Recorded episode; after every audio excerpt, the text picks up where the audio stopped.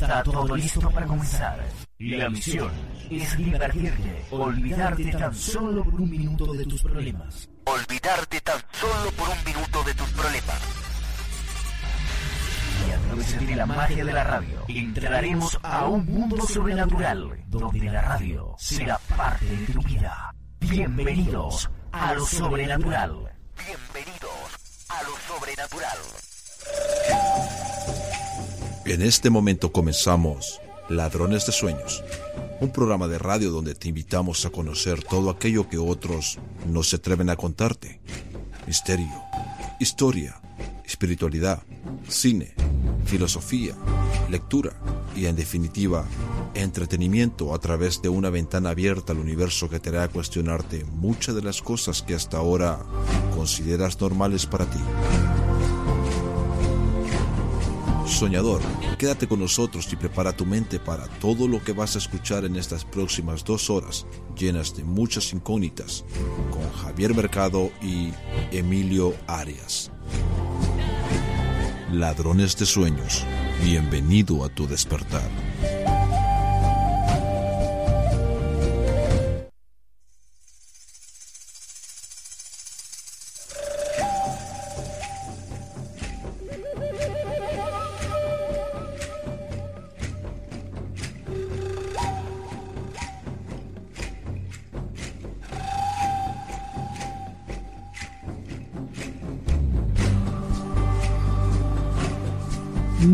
Noches, soñador, soñadora. ¿Qué tal? Bienvenidos a un nuevo programa de Ladrones de Sueños.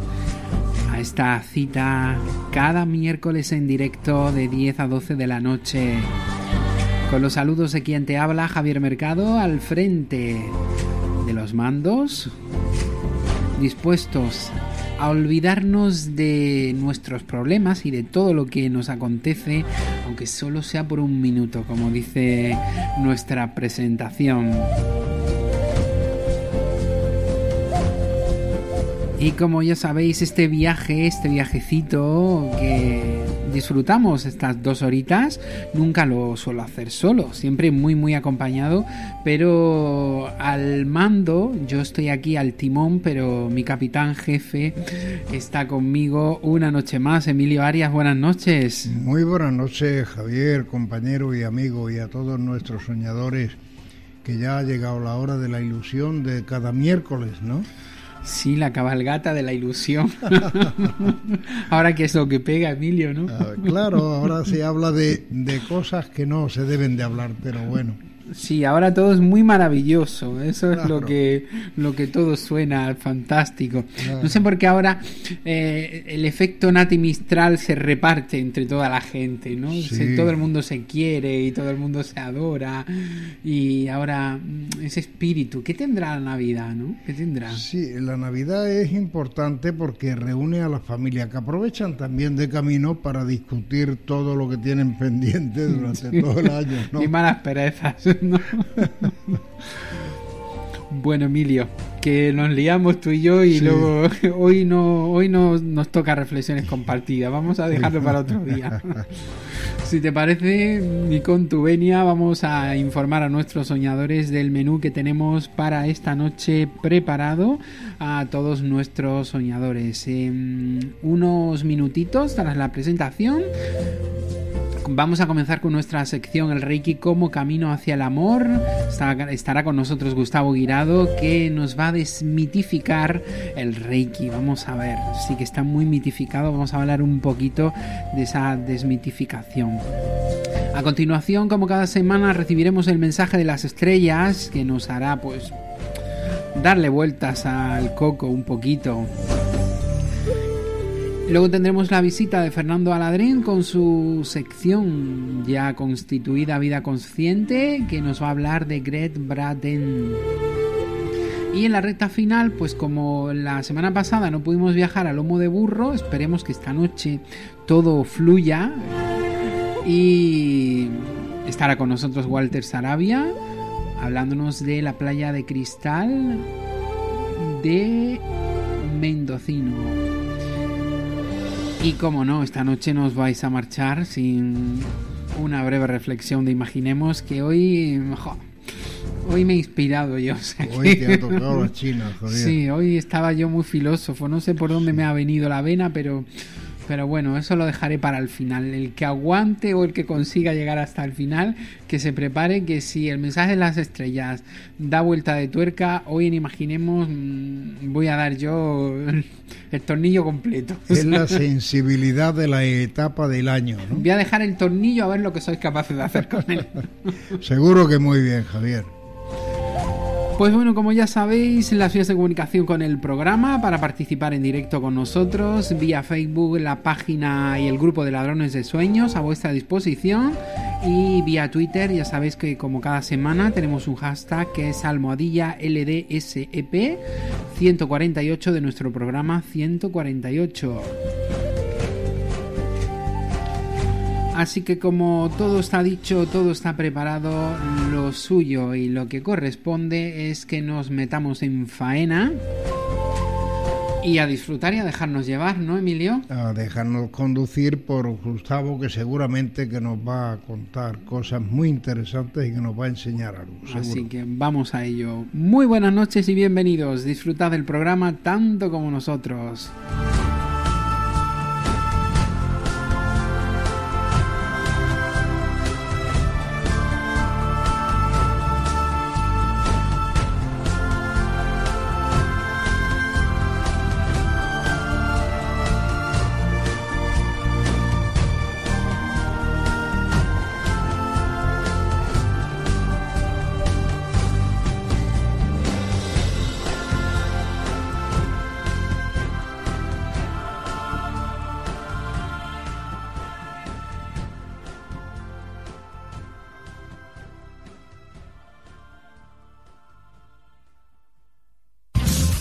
¿Buscas respuestas?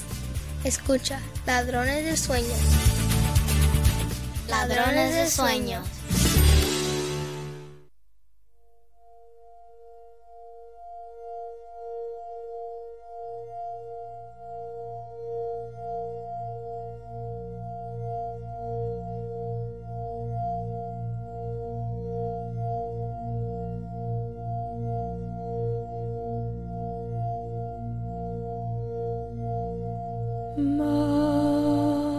En Ladrones de Sueños, el Reiki como camino hacia el amor. Te invitamos a adentrarte en el mundo del Reiki como nunca te lo han contado. Con Gustavo Guirado. Pues como bien habéis escuchado, ah, entramos ya en nuestro contenido del programa de esta noche y para ello vamos a comenzar con nuestra primera sección que ya sabéis que es, el Reiki como camino hacia el amor y para eso vamos a darle las buenas noches y la bienvenida a nuestro compañero y amigo Gustavo Guirado que ya está preparado con nosotros. Buenas noches Gustavo. Emilio, buenas noches y Javier, buenas noches. Muy buenas noches, Gustavo. Bienvenido a esta tu casa con toda la ilusión del mundo, que seguro que nos vas a enseñar cosas extraordinariamente importantes, ¿no, Gustavo? Me llamo agradecido de que el capitán Javier me quiera subir a bordo. Sí. Con su timón y, y sea un pasajero o un huésped agradable para vosotros. Vamos a ver, eh, escucharte siempre, siempre, siempre es relajante y emocionante. Nos encanta. Ah, muchas gracias. Igualmente, me hagan escucharte. nah, ya, ya se nota que la, el primer saludo ha ido para Emilio. Ahí, ahí, ahí ya estaba. No, ya, ya, sabía yo que, bueno. que, el peloteo ahí. No te tomes, no te tomes las cosas directo, tan. Javier, Ya lo sé, ya, ya, lo sé, ya lo sé. no te tomes las cosas tan a pecho, No me lo tomaré. Javier. Yo, sabes que no soy rencoroso para eso. Bueno, amigo Gustavo, esta noche vamos a hablar de la desmitificación del Reiki, ¿no? Un tema que eh, cuando estábamos pensando que vamos a tratar esta semana la sección y demás, y surgió tratar esta temática, ¿no? Uf, es un tema bastante serio y, y yo espero poder darle la seriedad que tiene, porque bueno, tú ya conoces el Reiki y cómo lo hacemos. Uh -huh. Y creo que se merece un, hablar de ello de forma ponderada y hacer ver que el Reiki no, no tiene nada de, de de lo que la gente se pueda creer. ¿vale? Entonces yo pretendo que, por lo que se, estamos observando a lo largo de estos, estos años y este tiempo, cómo se está expandiendo el Reiki de tal forma tan rápida, pero a mi, a mi opinión creo que está perdiendo la esencia. Como todo, lo que quiero que... como todo lo que crece rápido, ¿no? Muchas veces. Al final, cuando crece con tanta rapidez, pues eh, surgen los listillos, ¿no? Como se suele decir, y al final, pues acaba desvirtuándose todo, ¿no? Lo hacen, lo hacen crecer también aquellas personas que de alguna manera tienen ganas de vivir sin trabajar demasiado, ¿no? Exacto. Entonces yo quiero tratar algunos puntos que pienso que son importantes para para hacer ver que la desvirtualiza- la desvirtualización que está teniendo el Reiki o esa desmitificación, esa mitificación que se está dando y que no que no pasa que por, por algunos listillos, como dice Emilio, que se están aprovechando. ¿Vale? Entonces si queréis empezamos. Sí, vamos, venga, arrancando. Quiero empezar, pues, Sí. primero diciendo que, para que el- todavía no lo sepa, que el Reiki es su uso, la técnica en su conjunto, es un complemento más de la medicina convencional y por lo tanto no- el Reiki no sustituye a la medicina, el Reiki no, no puede no puede hacer dejar a una persona de tomar un tratamiento mm, prescrito por un médico. Es un sustitu- no es un sustituto, es un complemento. ¿Y por qué digo esto, Javier y Emilio? Porque hay ciertos personajillos que se han hecho eco de este del Reiki y han, han hecho un cursillo de un fin de semana de este intensivo que existen por ahí y ya se creen que haciendo esto pueden tratar a otra persona y a lo mejor lo pueden hacer, pero hay que tener cuidado porque lo pueden influir de forma negativa. Ne- claro, y, claro. y claro, lo que creo que ocurre, que les pueden causar un, un grave problema, normalmente psicológico, eh, lo pueden confundir más eh, si tenemos personas que están eh, tristemente perdidas, lo que no podemos intentar, lo que no podemos hacer es perderlas más. Necesitan otro tipo de ayuda y no de ese tipo. Vale. Es Pero una de sabe, sus- sabe, de- Gustavo, que siempre aparece el oportunista de turno que aprovecha el- la molestia, el dolor, la angustia del semejante para ello eh, auparse en el dólar, ¿no? Eh, sí, eso es lo que pasa. Entonces, una- es una de sus desvirtu- de- desvirtualizaciones y entonces hay que aclarar que los que practicamos Reiki no somos sanadores, no somos curanderos, ni médicos, sola- solamente somos dadores de una energía, damos una energía. Y por lo tanto no podemos pretender que una persona cure o sane, porque ya hemos hablado otras veces de cómo personas han sanado, Sí, pero ellos desde su interior. efectivamente. Pues nosotros no, no podemos coger a una persona, ponerle en nuestras manos y decirle, tú, a ti te pasa esto, te pasará lo otro, porque no sería ético. Entonces, por otro lado, también eh, el Reiki no pertenece a ninguna religión. Que es muy importante porque aquí todo el mundo intenta apropiarse del Reiki o cualquier técnica y se la hace suya y ya la combina con, con otra cosa y dice y, y- y el que no conoce el Reiki se cree que esto ya viene de otro de otro tipo. ¿No? El Reiki no impone dogmas, no adoctrina y claramente pues tampoco es una secta, que lo que algunas personas que he podido comprobar La tratan así, sí, porque algunas personas precisamente por esa desvirtualización, ¿no? O sea, pues mm, la llevan al sector de las sectas, porque al final todo depende de cómo se lleve a cabo. Entonces, ¿qué quiero decir también con esto? Pues que el Reiki, la energía Reiki es libre, con lo cual no hay cabida para la doctrina, ni para el dogma, ni para la secta.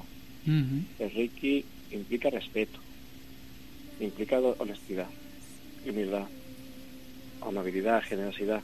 Por ejemplo, eh, eh, es una energía que nace del corazón. ¿Cómo vamos a pretender que eh, nosotros imponer una filosofía que no es que la, las personas confunden el término y adoctrinan cuando esto, esto nacido del corazón.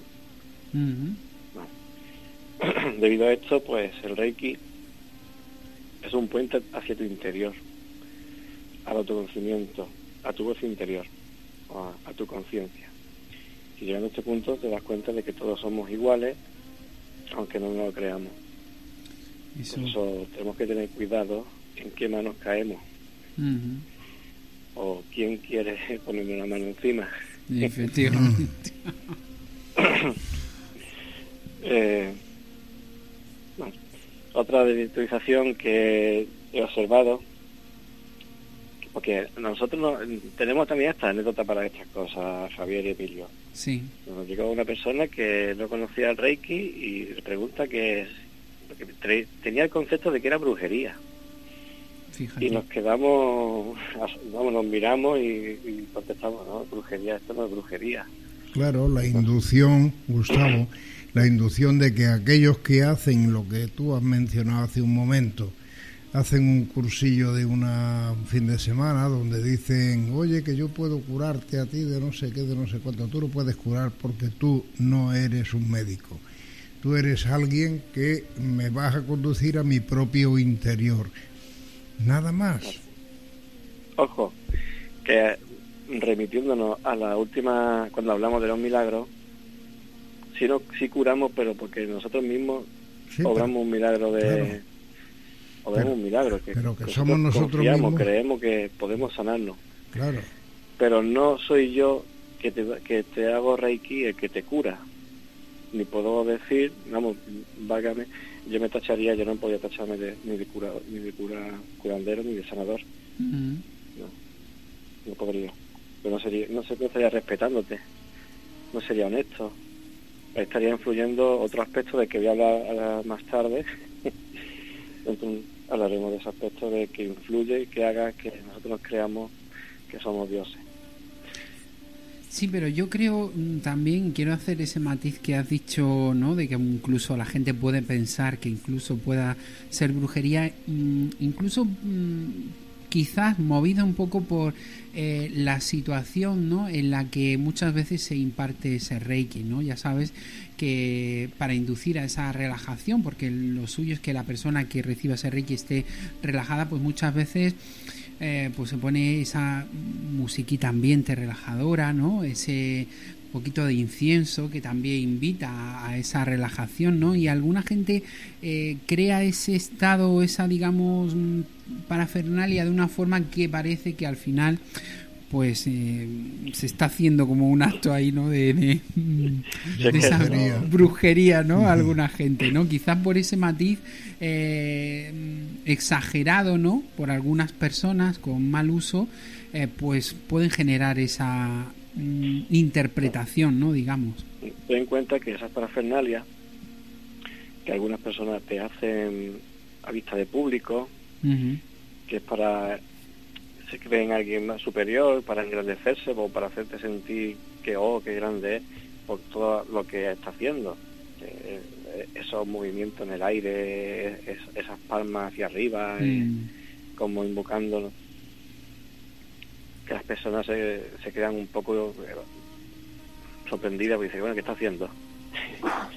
Entonces, eh, eh, ahí está el, error, ¿no? Que, se creen que es brujería y, no es brujería, no tiene nada que ver con nada que ver con el satanismo. Sino un exceso mm, de, de interpretación, ¿no? Como cuando yo digo también haciendo un símil, ¿no? Como, y esto no tiene nada que ver, pero bueno, es un símil, lo comento a título particular, ¿no? Por mi experiencia y contacto con ello, como cuando un abogado en sala está defendiendo a su defendido, valga la redundancia, ¿no?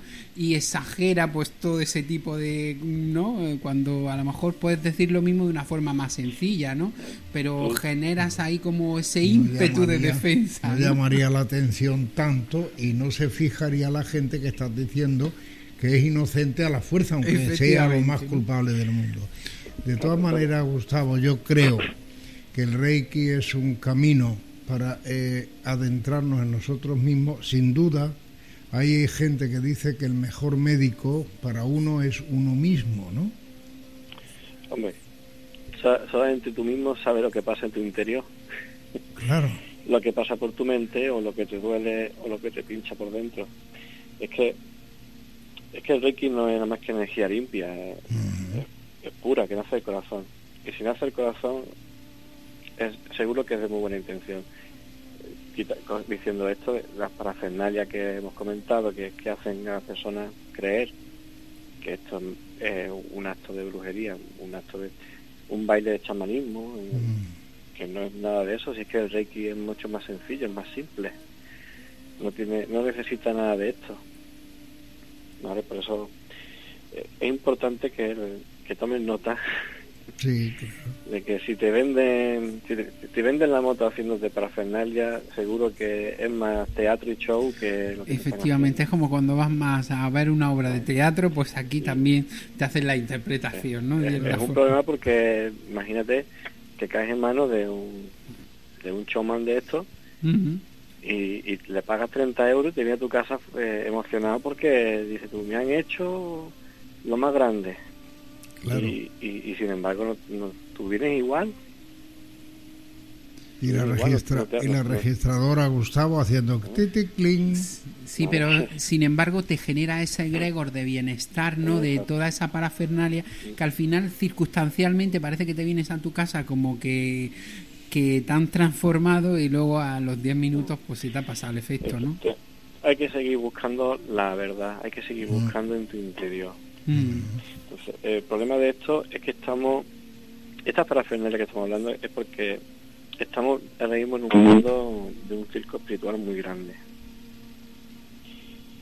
Y aquí es donde el ego prolifera, hace crecer la competitividad entre los supuestos parafernalios, de que presumen de que tienen muchos cursos y conocen más técnica que nadie. Y, y ahí surgen los desvaríos porque se creen que han despertado un don y todo gracias al Reiki y el único don que están despertando es del teatro, el del actor, mm. la comedia, porque no están dando seriedad al Reiki. Se creen que, que, se cree que pueden llegar a ser medium, que yo con respeto no, no digo que no, pero pero ya sé que entran en el mundo de Reiki y ya se creen que pueden ser medium, que porque es que lo he escuchado, es que he escuchado decir, yo es que soy un poco brujo. Sí, porque de hecho otra frase muy típica es que cuando eh, te hacen la iniciación como que te abren el canal y a partir de ese momento como que eres ya más mm, más sensitivo, ¿no? En cierta forma. Eso es otro espectáculo que hay que, hay que vivenciarlo, ¿eh? porque para, más que para contarlo hay que vivirlo. Eh, te hago el canal, te hago un, unos movimientos en el aire como si te estoy cortando el aura y te estoy por ahí te va a entrar energía. no. Eh, los que los que dicen eso y, qué pasa que los que están alrededor lo escuchan y dicen yo este he llegado a esto con gracias a Reiki yo también quiero yo también quiero llegar a efectivamente ya te vuelves más sensitivo, ¿no? Y ya como que conectas con más cosas. Y es que yo creo que mm, te generan ese ambiente que tú mismo te lo crees. Y es el principio de la destrucción de la realidad del Reiki, ¿no? Claro, es que eh, la, pena es que mm, por culpa de esto mm. se, nos cargamos el Reiki. Claro. Por culpa de esto y lo que hemos hablado antes de convertirlo en religión, y, eh, convertirlo en que somos curanderos, que y no, que estamos hablando de que se trata de, dar amor en mayúscula. Que no es, que el Reiki no es tarot, que no es mediunidad, no es para psicología, es dar amor. Pero claro, para dar amor, antes habrá que pasar por una serie de, de crecimiento interior, de autoconocimiento, para, para llegar a comprender de lo que estamos hablando para comprender que, que el Reiki no, no, es, más que un, ser sencillo, dar amor desde el corazón. ¿Vale? Sí, es tan que- sencillo que a veces eh, lo complicamos de más para que parezca que realmente estás haciendo algo, ¿no? El problema es que nunca estamos contentos con nada, siempre queremos más. Efectivamente. Siempre ha- hacemos un aprendemos Reiki y ahora de pronto conoces a alguien que, que conoce otra técnica y, y dice esta es mejor que la tuya. Y yo, claro. No vamos a entrar en esos detalles porque eh, ahora estamos hablando de Reiki y Reiki no hay Reiki es Reiki, no, no es más mejor que otro ni peor que otro. Sí, porque también hay diferentes grados, ¿no? Que sabes, porque luego hay también como sucedáneos del Reiki, como también se llega a hablar del Zambala, ¿no? Que es como el todoterreno del Reiki, ¿no? En fin, Sí, bueno, aquí esto yo ya- conocí a una persona, voy a decirlo de persona, que daba un taller de poderes mentales y te decía que te, que te implantaba un, te implantaba un símbolo en la cabeza, eh, en la coronilla, y mm, que decía que era un símbolo beta para ampliar, dupli- para ampliarte, amplificarte, mejor dicho, el canal 10 veces más. Es, decir, que gracias a ese símbolo que te implantaba, por 20 euros, hay que decirlo, Mm. Efectivamente. eh, tú eras capaz de canalizar más energía a la hora de poder ayudar a otra persona a darle Reiki. Que cada uno juzgue o lo vea como quiera. Yo lo dejo ahí, Sí. ¿vale? El, el Reiki sí lo puedes complementar con otras técnicas. Sí, Con la meditación, por ejemplo, que es sana. efectivamente. Con el Hoponopono, que son mantras. ¿no? Lo siento, te amo, perdóname, gracias. Es un mantra, pero si tú comprendes ese mantra, vas a comprender también la esencia del Reiki. Es un buen conjunto. que Te ayudan a, te ayudan a concentrarte, a, a llegar a un estado de calma, a permanecer en, en quietud, en, en silencio. Eh, Eso sí, porque es sano. Eh, eh, dicho esto es porque para ayudar, Sí, que es lo que pretendemos normalmente, ayudar, nosotros de forma altruista, eh, primero debemos estar nosotros en equilibrios con nosotros mismos. Si no estamos en equilibrio, no tenemos una mente recta, no seguimos un, un camino correcto, mm, ¿cómo vamos a ayudar a otra persona si estamos desequilibrados? Para ayudar a otra persona, antes no hemos tenido que nosotros mismos eh, ayudarnos. Entonces, el Reiki es una herramienta para, para alcanzar ese equilibrio, ese estado de paz, porque comprendemos que nace desde el corazón, desde el amor, y como se suele decir, el amor lo cura todo, y por eso un cursillo de un intensivo de un fin de semana, pues, ¿qué va a ayudar? Si esto es- se trata de estudiarlo durante años, vivirlo durante años, experimentarlo, y la vida días te pone a prueba. Y apunto un comentario que nos hace nuestra amiga María José, además de a través de las redes, eh, con referencia a lo que decíamos antes, que decíamos una cosa es ser sensible y otra muy diferente es tener sensibilidad, que creo que hay que diferenciar también Sí. ese matiz, porque aun parece un juego de palabras, pero No, no, no, es- es- claro. lleva un mensaje intrínseco bastante importante como para darse cuenta, ¿no? Y desgraciadamente también nos decía, hoy las personas están muy faltas de afecto y a veces se ponen en manos de aquellos que usan solo las palabras bonitas y carecen de ese amor incondicional necesario para practicar y dar ese reiki, ¿no? Claro, eh, el Reiki sí te despierta bastante sensibilidad y te das cuenta al mismo tiempo de lo sensible que eres con, re- con cara hacia ti y, y de- con respecto a, a- al resto de las personas. Van a- juntas, pero no significa lo mismo. Entonces, sí es verdad que Reiki te ayuda porque, claro, cuando tú tomas conciencia de tu realidad, de lo que te rodea, te- también tomas conciencia de lo sensible que puedes llegar a ser ante una situación. Por ejemplo, esto es experiencia mía, yo me, he, encontrado animales muertos en la carretera, atropellados y, me han dado mucha pena y me, incluso de llorar, hay que decirlo, Sí, eso es sensibilidad. efectivamente. Eh, es una buena, un buen comentario de esa María José. Muchas gracias, María José. Sí, ya está, sabes, siempre al loro y por eso yo lo... lo... No, Lo es que- apunto. es, verdad, hay que, es verdad que hay, que hay que apuntarlo porque hay que saber discernir sobre esa cuestión. Por eso te decía, es que parece un juego de palabras, pero en el fondo no es tal juego de palabras, ¿no? Es una que- realidad. Es una realidad porque cuando tomas conciencia, repito, dando la redundancia de, de la realidad, te vuelves dirigente y te vuelves y, y discernes mejor. Porque ya aprendes a discernir no desde la mente, no desde el ego, sino desde el corazón. Hay que apuntarlo. Pues sí.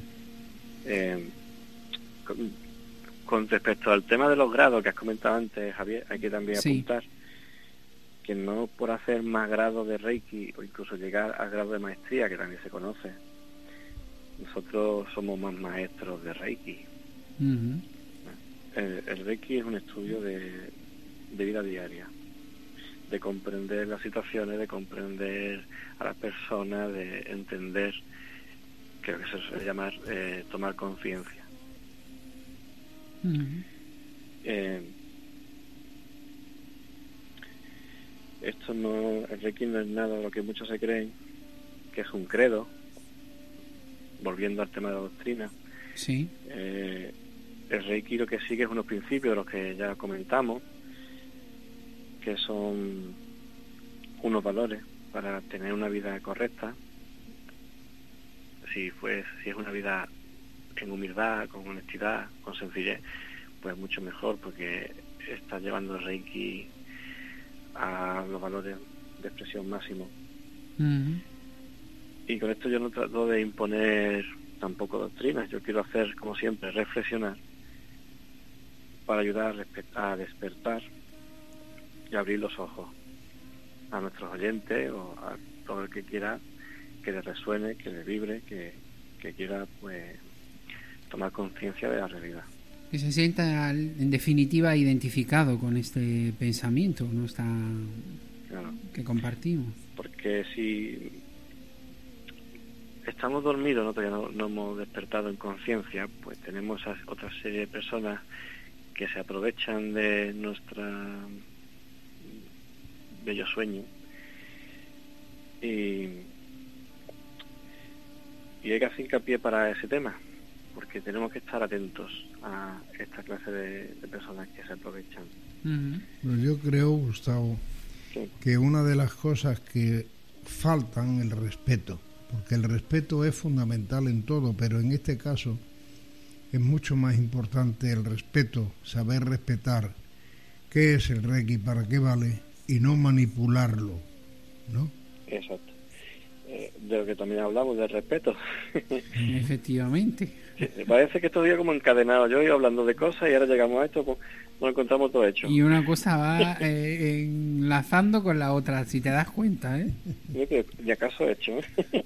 Todo, todo, va encane- todo va encadenado al final en la vida, una cosa con la otra. Y, y cuando falta una, pues al final está coja la siguiente. Sí.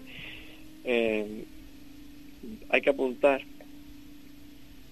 otro grave desvirtualización que ha provocado que el Reiki no sea lo que realmente es, Sí, de lo que ya hemos hecho antes una anotación, y es que no por cobrar más es más bueno el Reiki que se da. efectivamente. Yo creo que ahí es donde pierde el valor en la cobranza, ¿no? Mm, Vale. Es que, eh, sí, vamos, aquí eh, hay- no se trata de... Aquí es que tratan de sacar... El problema es que aquí, en esta vida que tenemos so- de, de tanta globalidad económica, pues es que se intenta sacar provecho a todo. Ujú. Ese es el problema. Que se intenta sacar provecho a todo. Entonces, dime tú a mí, ¿cuánto te cobro por una hora de supuesto amor en Reiki? porque si hablamos de un masaje, pues vale, tiene un precio.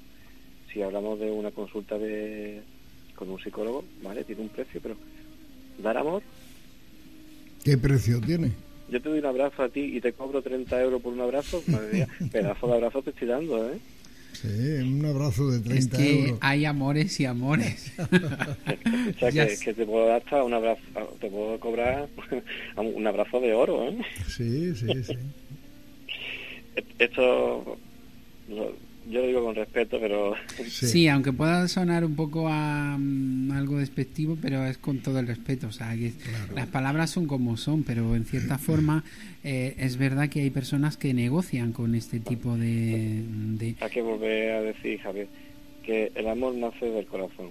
mm, efectivamente. El- eso es el amor dado por Dios. Si a nosotros se nos ha dado, hemos sido creados por amor, ¿cómo vamos a cobrar amor? Eso en realidad no se adquiere en un curso por enciclopedias. No.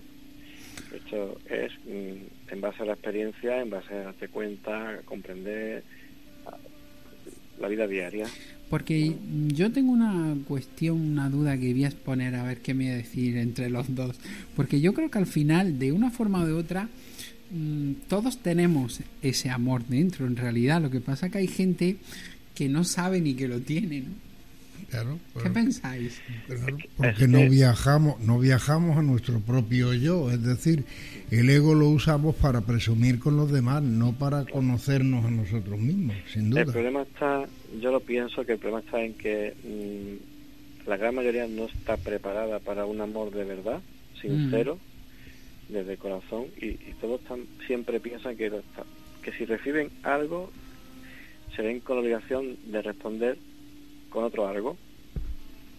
Entonces ya estamos cambiando los términos, ya no estamos dando amor, es un interés. Te doy algo a cambio de algo. Te quiero mucho, pero dame, Veo- ¿qué me das a cambio, no? Eso. Veo que por eso eh, la falta de amor, Mm. esas carencias, esos vacíos que se intentan llenar de alguna forma y, y creen que es, es amor, pero no, no es eso, eh, es un interés por algo, es, es querer, querer algo a cambio de.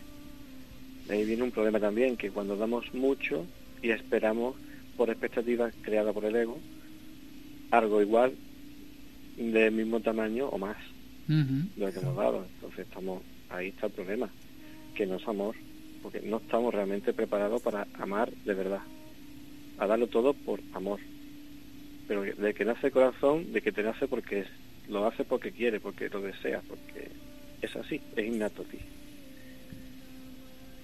No sé cuánto, cómo vamos de tiempo. Pues eh, ya en, lo- en los minutos finales, o sea que ya estamos en tiempo de descuento. O sea que si Vale. quieres añadir algo más. Sí, como estamos ¿Qué hablando de, importante? del ego, sí, Ujú. como estamos hablando del ego, pues eh, ahora mismo es una, yo considero que el ego es de los grandes de, que han desvirtualizado el Reiki, porque en- nos creemos grandes espirituales y la cosa es que es al revés, todavía no, llegamos ni a rozar una pizca de verdadera espiritualidad,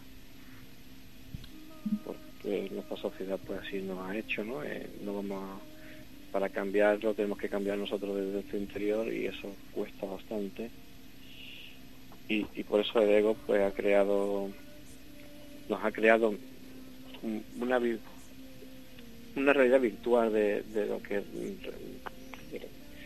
de lo que realmente no es es que el ego juega ahí muy malas pasadas y, ahí entra la competitividad eh, la manipulación mental de yo soy mejor que tú y juego con las palabras para hacerte creer que, que tú eres más pequeñito, que tú no sabes tanto, que yo sé más que tú. Yo considero que el ego ahí ha hecho, ha pero claro, también está en nosotros darnos cuenta de que el ego el que ha creado eso y, y ahí está el crecimiento interior, en darse cuenta de lo que ha creado el ego. El ego es algo importante, pero ya deja de ser importante cuando se convierte en ismo, es decir, con- eh, cuando se convierte en egoísmo, ¿no? Claro. Yo digo que para para combatir todo esto y la palabra no es combatir para eh, conocer la, la verdadera esencia del Reiki para llegar a la verdadera al verdadero Reiki es, eh, es con amor para combatir así al ego y a esta clase de personas es con amor porque ahí es donde entra nuestro respeto, nuestro silencio, nuestra honestidad y, como se suele decir, por nuestros actos nos juzgarán. ¿Vale? Y así pues... Finalizamos con un par de comentarios. Uno que nos hace nuestro amigo Walter que nos dice, en estos tiempos el amor es eh, amor de novela o de telenovela, ¿no? En cierta forma, ¿no? Cuando se habla. Y como no, pues con el último apunte que nos aporta María José, que nos dice todos quieren ser reconocidos como grandes maestros del amor y eso pues no existe. No somos maestros, solo somos aprendices en la escuela de la vida. Nosotros somos nuestros propios maestros si nos damos cuenta y aprendices de todos los demás. Así es. Es que cada día no te acostarás sin aprender una cosa más. Una cosita más. que te la llevarás y ya está. Pues querido amigo Gustavo, muchísimas gracias eh, por estar otra noche con nosotros, por darle un poquito más eh, esa vuelta al Reiki, por intentar aclarar, yo creo, eh, esta cuestión que sigue teniendo todavía hay muchas dudas, muchas lagunas y muchas interpretaciones, tantas como pensamientos, según en qué manos caigan. Pues nosotros seguiremos con amor. Eso. Para que intentemos de alguna forma crear, crear conciencia. Mejor dicho, que los que nos escuchen a donde llegue, pues tomen conciencia. Ahí quede. Y, y yo muy agradecido me voy a bajar aquí en esta parada si me, dejas. Te permitimos ya. Hablando de amor, Gustavo, un gran abrazo para ti y un gran beso para bien sabes quién. Pues eso me va a decir que no me voy a despedir sin antes darte un gran abrazo y un gran saludo de que ya sabes quién. a la señorita del palco número 5, que es una gran persona. Bueno. Les doy un beso muy grande y al capitán del barco del navío, que es otra gran persona, un abrazo muy grande que os quiero a todos. Pues lo dicho, mucho amor para compartir. Buenas noches. Muchas gracias, buenas noches. Chao.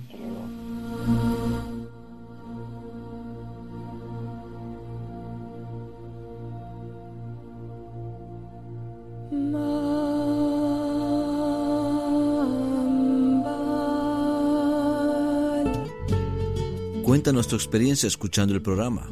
¿Qué opinas sobre el mismo? ¿Qué te inquieta o qué te gustaría que tratásemos? Y sobre todo, no te pierdas nada del programa y las interesantes noticias que recopilamos en nuestra web de ladronesdesueños.es.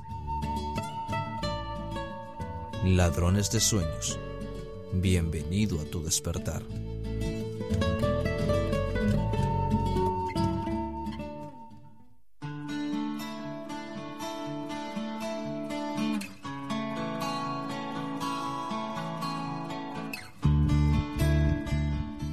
En Ladrones de Sueños escuchamos el mensaje de las estrellas.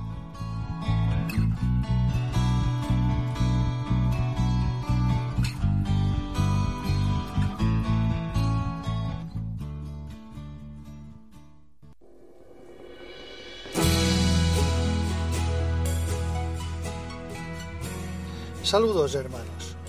Nos acercamos a ustedes para infundirles fuerza para revitalizar sus cuerpos y aligerar sus mentes. Ustedes tienen libertad para vivir y decidir a través de sus actos, ya sean positivos o negativos. Cada uno aprenderá la lección de vida correspondiente a cada acción y el universo responderá a cada ser humano dentro de las leyes de causa y efecto que rigen sus mundos. Cada uno de ustedes piensa que sabe las cosas y que no pasará nada si es bueno en la vida. Cierto es que si conocéis el amor, los pendientes kármicos serán reconducidos a la manifestación de una forma más suave, como término que usan ustedes. En el universo que habitan hay muchos aspectos que no conocen de la manifestación primigenia del universo, que contiene toda la información que da origen a la creación de, especies de vida como la humana.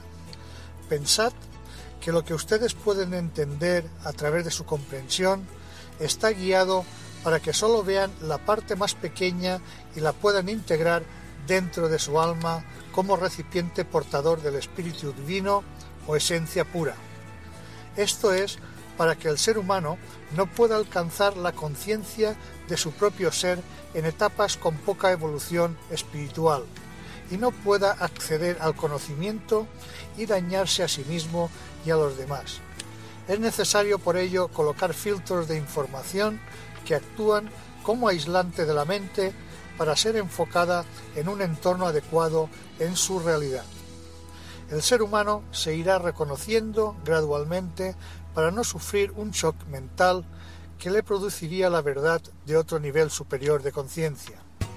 Cada uno de ustedes debe ir aceptando el fluir de la vida y navegar en ella para reconocer el camino que cada uno ha decidido recorrer en su existencia. Todos los momentos que viven en su realidad deben ser mejorados en la medida de su crecimiento evolutivo para elevar su conciencia ante la vida que cada uno puede sentir en su interior. Todo lo que ven ustedes es sólo una imagen de su presencia y que se manifiesta en su mente como realidad. Pueden observar el universo entero y sus galaxias y sistemas, pero no va más allá de ustedes mismos, porque todo nace de un amor interior que impregna toda la existencia universal. Están presentes en sus templos internos. Ahí está toda la verdad y el camino real del cielo. La realidad que van creando en el tiempo queda grabada y es seguida por la civilización de toda la humanidad. Pero llega un ciclo planetario que todo lo aprendido sube de nivel para el entendimiento expansivo de la mente de toda la humanidad y con ello todo lo relacionado con la energía de la comprensión mental. Todo ello hace que se activen otras esferas de la mente para adquirir otro patrón establecido dentro del programa maestro dispuesto para toda la humanidad. Ahora llega un nuevo tiempo en otro tono universal que será activado a través del Sol central del universo y regulado por los sistemas solares a los mundos. Les daremos información de este proceso paso a paso. Amor, hermanos, paz y amor. Bien, este ha sido el mensaje de, este ser y, en fin, es un mensaje interesante y bueno, espero que les valga para todos. Muchas gracias.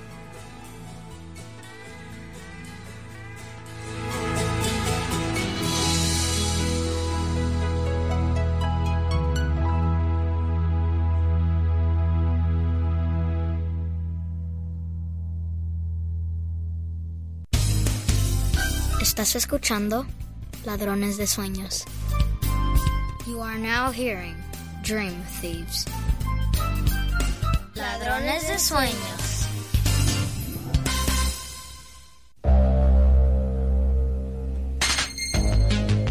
En Ladrones de Sueños, Vida Consciente, con Fernando Aladrén.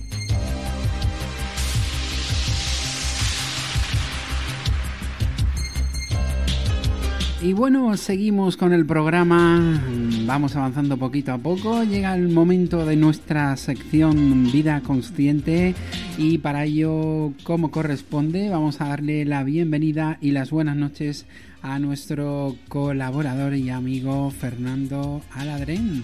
Muy buenas noches, Fernando. Pues muy buenas noches, Javier. Muy buenas noches, Fernando.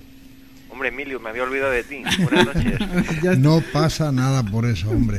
Estamos aquí para llamar la atención inmediatamente. Tú tranquilo que Emilio se encarga de, de aparecerse sin solo problema. sin problema. Digo, no, no voy a decir nada de Emilio, digo que seguro que salta. Hombre, ya cayéramos en una de esas. ¿Qué tal? Bueno, hoy mm, el tema que nos has propuesto es eh, seguimos conociendo personajes, en este caso Gret Braden, ¿no?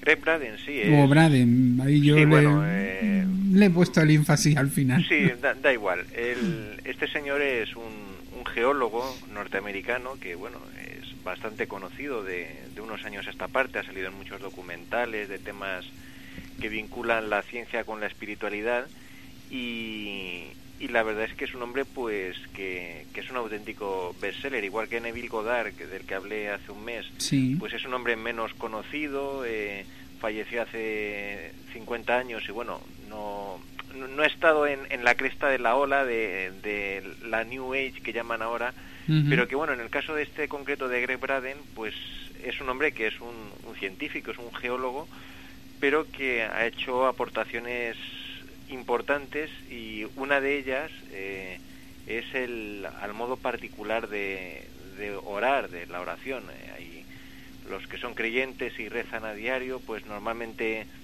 piden para que se les escuche, para que pues, se cumplan sus ruegos, a cambio de cumplir con algún tipo de compromiso, de promesa. Y esa es la oración típica que todos conocemos y que aprendemos de niños. En el caso de los católicos, pues el repertorio suele tirar del Padre Nuestro, del Ave María, y luego ya usamos nuestras palabras para comunicarnos con Dios, con el Espíritu Sí. Santo, con Jesús o con quien sea.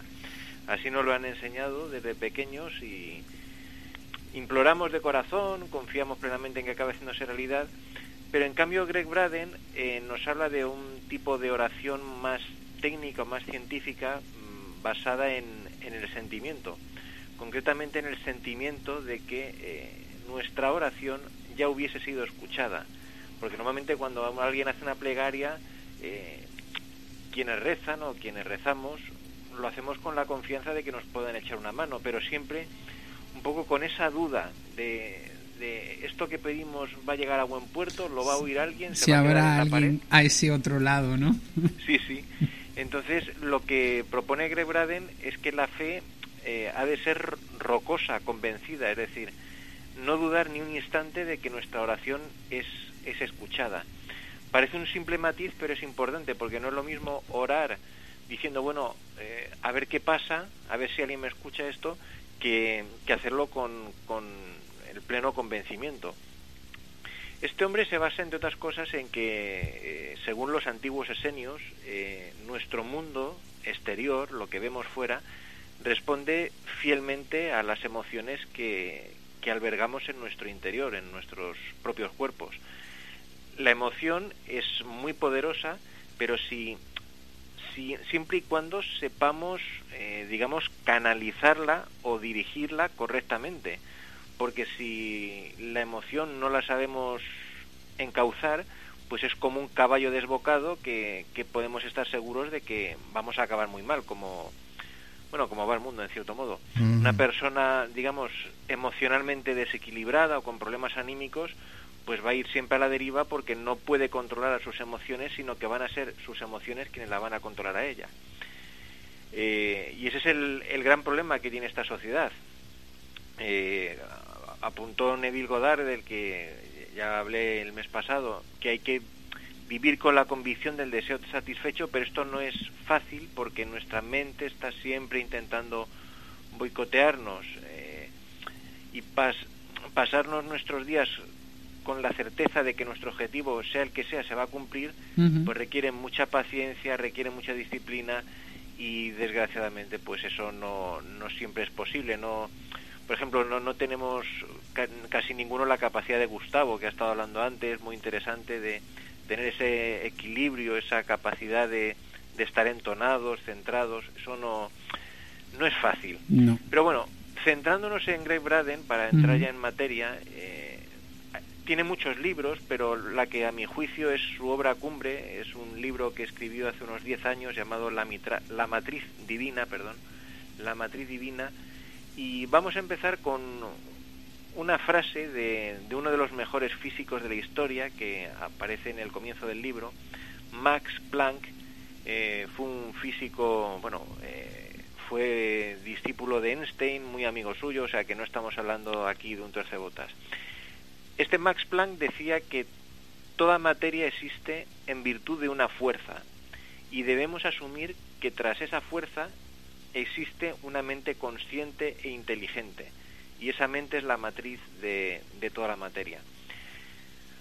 Con estas palabras, Max Planck, que es el, fue el padre de, ya murió hace muchos años, el padre de la teoría cuántica o de la mecánica cuántica, describía un, un campo universal de energía que, que conecta a todos y a todo lo que hay en este mundo. Y, y bueno, eh, Greg Braden lo, lo denominó la matriz divina y de hecho mucha gente posteriormente pues ha cogido ese término acuñado por Greg Braden, la matriz divina, y, lo está utilizando. La matriz divina en el fondo es nuestro mundo, es eh, lo que vemos, es todo lo que hay a nuestro alrededor. Somos nosotros, somos lo que amamos, es lo que amamos, es lo que odiamos, lo que creamos, nosotros, en cierto modo, y esto pues no lo ha descubierto Greg Braden, esto desde enseñanzas muy antiguas, nosotros somos como artistas que, que estamos expresando nuestras pasiones, nuestros sueños, nuestros deseos, a través de la esencia de, de un misterioso lienzo que es nuestra vida. Pero nosotros somos tanto el, el lienzo como las imágenes plasmadas sobre él. Es decir, somos a la vez, digamos, la pintura y el pincel. Eso es un concepto un poco complicado, pero en el fondo somos, eh, digamos, creadores y somos creación. se puede decir que la ciencia moderna, la actual, ya ha llegado a un punto eh, en el que las tradiciones espirituales se empiezan a encontrar con esta ciencia moderna. Hay mucha evidencia científica de la existencia de ese campo de energía, de esa matriz divina, eh, y que es un puente de lo que sucede entre el mundo que hay en nuestro interior y el mundo externo, a nuestros cuerpos. Eh, ese campo eh, está en todo, en todo, desde las partículas más pequeñas, microscópicas, hasta universos distantes, está en toda la creación, en todo lo que nos rodea. Y lo que sugiere... Eh, perdóname, eh, Fernando. Se, se, encuentra también en todo lo que nosotros creamos o solamente en la creación que nos ha donado a nosotros. No, se, se, encuentra en todo, en lo que nosotros creamos, en, en todo lo que en todo lo que nosotros eh, percibimos a nuestro alrededor, en todo lo que vemos físicamente, pero también está en nosotros mismos, porque nosotros somos, lo como te decía, creadores y a su vez somos creación. Claro. Nosotros estamos creando o somos co-creadores de la realidad, se dice, es decir, hay una realidad preexistente, digamos, pero nosotros estamos también participando de ella, es decir, nosotros no podemos, o es un error, considerar que nosotros somos entes aislados que no afectamos en absoluto a nada de lo que nos rodea. Sin ir más lejos, tú, Emilio, por ejemplo, vamos a hablar de ti, aunque sé que no te gusta, si tú estás eh, de, de buen humor, estás con buen talante, pues seguro que aunque no abras la boca, notas que el ambiente de tu alrededor mejora y sin embargo si estás enfadado por algún tema o, preocupado, ya eh, parece que no, pero estamos afectando a todo aquello que nos que nos rodea. Incluso, bueno, tú, tú afectas, pero también te afectan a ti, porque, por ejemplo, si en una habitación pues entra una persona que está enferma o que tiene una grave depresión o que tiene algún problema, también se dice que esa persona te puede eh, robar la energía, es decir, que nosotros digamos, influimos en lo que nos rodea, pero también lo que nos rodea influye en nosotros, es decir, está todo, todo conectado. O sea que te puede de alguna forma eh, contagiar el estado de ánimo que tiene esa persona, es decir, si tiene felicidad y alegría, transmitirá eh, alegría y felicidad.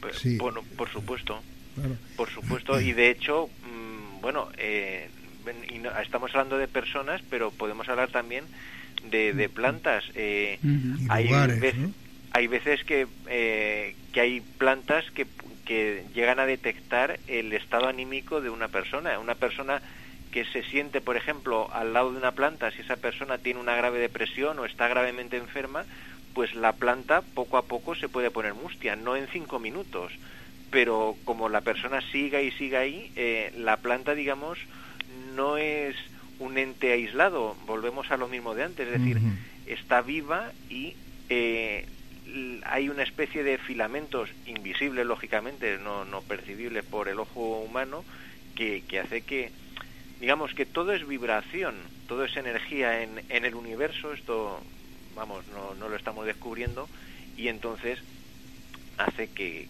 que digamos que tu estado anímico que el estado anímico de Javier eh, incluso el de la audiencia aunque nos pueda parecer mm, eh, mentira es decir a lo mejor un, un, tema que suscite gran interés entre la audiencia, pues hace que vosotros también os vengáis un poco arriba y a lo mejor pues otros temas que, que la gente pues no sé, o les entristezca o lo que sea, pues entonces vosotros también lo notéis un poquillo. Es decir, eh, hay que pensar que nosotros pensamos, que creemos que está todo conectado a nivel físico, pero es a nivel energético. De hecho, por ejemplo, está más que comprobado la, la telepatía, de pensar en, en, una persona que a lo mejor hace años que no ves y de repente pues resulta que, que te la encuentras o que te llama por teléfono, o sea, que bueno, está esto muy... Está vinculado de alguna forma, ¿no, Fernando? Pero que eh, digo también que los lugares, por ejemplo, hay sitios donde el dolor ha existido a través de los seres humanos que allí han habitado, por ejemplo, y cuando entras notas como un rechazo de ese lugar, ¿no? Uy, por supuesto, por supuesto. Mire, eso por ejemplo, eh, a, a, mí concretamente no, porque yo no soy una persona así que perciba mucho, pero, pero hay gente, o sea, mi mujer por ejemplo estuvo en, en Belchite hace unos años y, y estuvo concretamente en, en una casa digamos que se había derrumbado y en, y en un punto concreto pues eh, sintió un dolor muy fuerte en el pecho y se sintió mal. Eh, en, en, los hospitales, por ejemplo, uh -huh. en, en, todos los sitios donde hay sufrimiento, hay, hay dolor, pues esa energía evidentemente, eh, por eso una de las cosas que, que aconsejan es que si, si se ha estado visitando enfermos o se ha estado trabajando incluso con energías, la gente que hace imposición de manos, que hace reiki y todo eso, recomiendan algo tan sencillo como es ducharse, que aparte de ser una medida higiénica, pues eh, muy recomendable limpia, para toda la audiencia, pues eh, es que además te quitas las, las malas energías de, de, de encima, porque eh, vamos a ver, por ejemplo, gente que acude a, a Reiki o, o, gente que acude a algún tipo de, de terapia, pues es gente que muchas veces vibra muy bajo y, y que esa baja energía, aunque esto ya sería alejarnos mucho del tema, pero esa baja energía puede provocar incluso que haya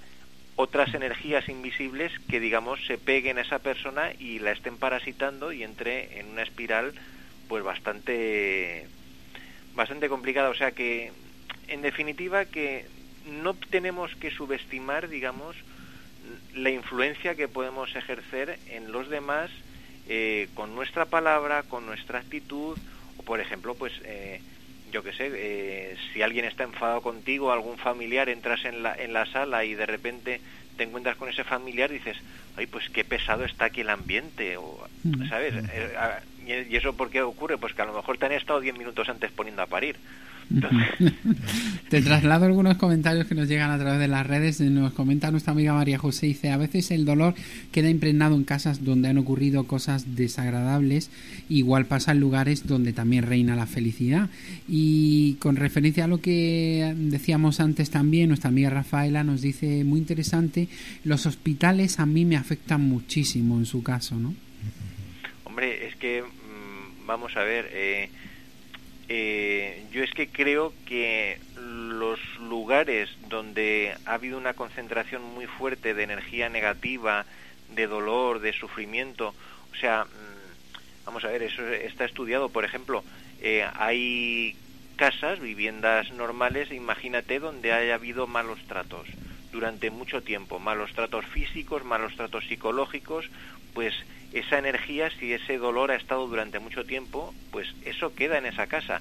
Y ya puedes pintar la casa luego si la compras o quemar palo santo, hacer lo que quieras, que como durante muchos años, digamos, eh, en ese lugar, pues se haya concentrado mucho dolor, eh, mucho sufrimiento, muchas peleas, eh, o en el caso de los hospitales, pues incluso pues el miedo a, a la muerte, a la enfermedad, pues todo eso está ahí. Y de hecho, bueno, hay algunas personas, yo conozco a alguna persona psíquica que, que eh, pues ha visitado eh, hospitales y en los hospitales pues le dan como bajadas de, tensión muy fuertes porque son gente como muy sensible y entonces eh, pues les, les afecta sobremanera. En, en, concreto, una señora que un día vio a, a mi abuela difunta, bueno, esto es dispersarse mucho, pero vamos, me Sí, dejó alucinado porque me dijo su nombre y todo, y era un nombre bastante complicado.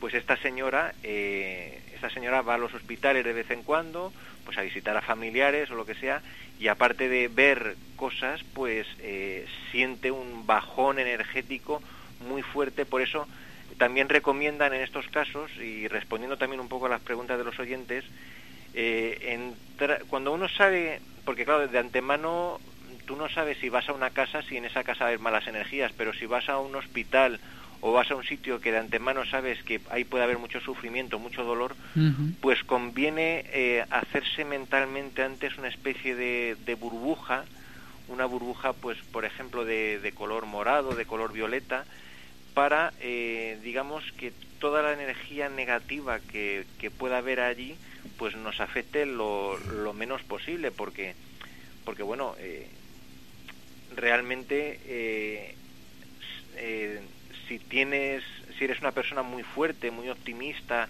y estás como un toro, digamos, pues normalmente vas a un sitio de estos y no te pasa nada. Pero como seas una persona sensible, un poco vulnerable eh, o, o muy emotiva, pues pues puedes salir del- de haber visitado al enfermo, digamos, pues peor de lo que has entrado. Digo, O incluso- Fernando, Sí, sí. digo que eh, podría ser el mecanismo absorbente, por ejemplo, lo que sería el aura del ser humano.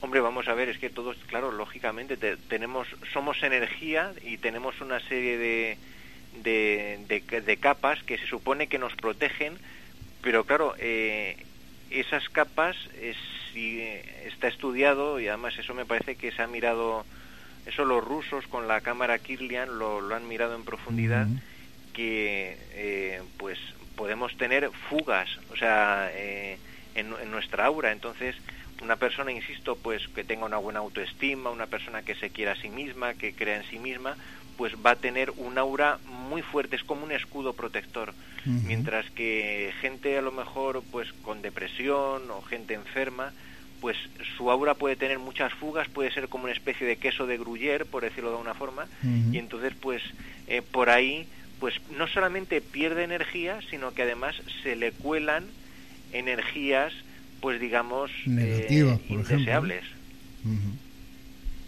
Me enrollo mucho, ¿no? No, te preocupes. no. Eh, Estás haciendo una exposición francamente interesante porque nos atrae muchísimo lo que estás contando, Fernando. Pues me alegro, pues vamos a seguir un poquillo con lo de Sí. Greg Braden. Eh, se ha hablado que Max Planck eh, fue un, un discípulo de, de Einstein y pero además ha habido otros científicos que, que también hablan de estos temas de, de la matriz divina, de esto que te comentaba de Greg Braden. Hay un físico de la Universidad de Princeton eh, que también fue colega de Einstein, eh, John Wheeler, que eh, ofrece un papel ofrece una visión muy distinta de nuestro papel en, en la creación.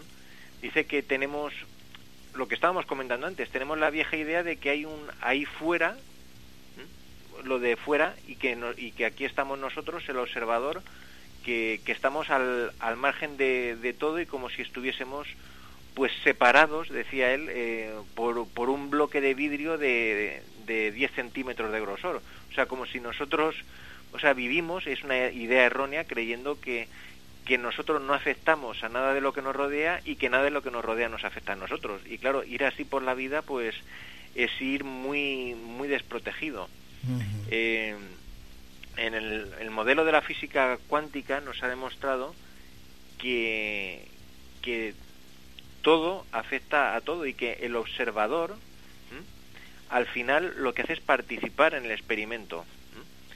Es una visión muy rompedora de la física cuántica, pero hay que tener en cuenta que, que las tradiciones muy antiguas indican que, que nuestro mundo funciona de esa manera, es decir, que nosotros como observadores no solamente observamos algo, sino que lo podemos, eh, bueno, y de que de hecho le afectamos ese algo.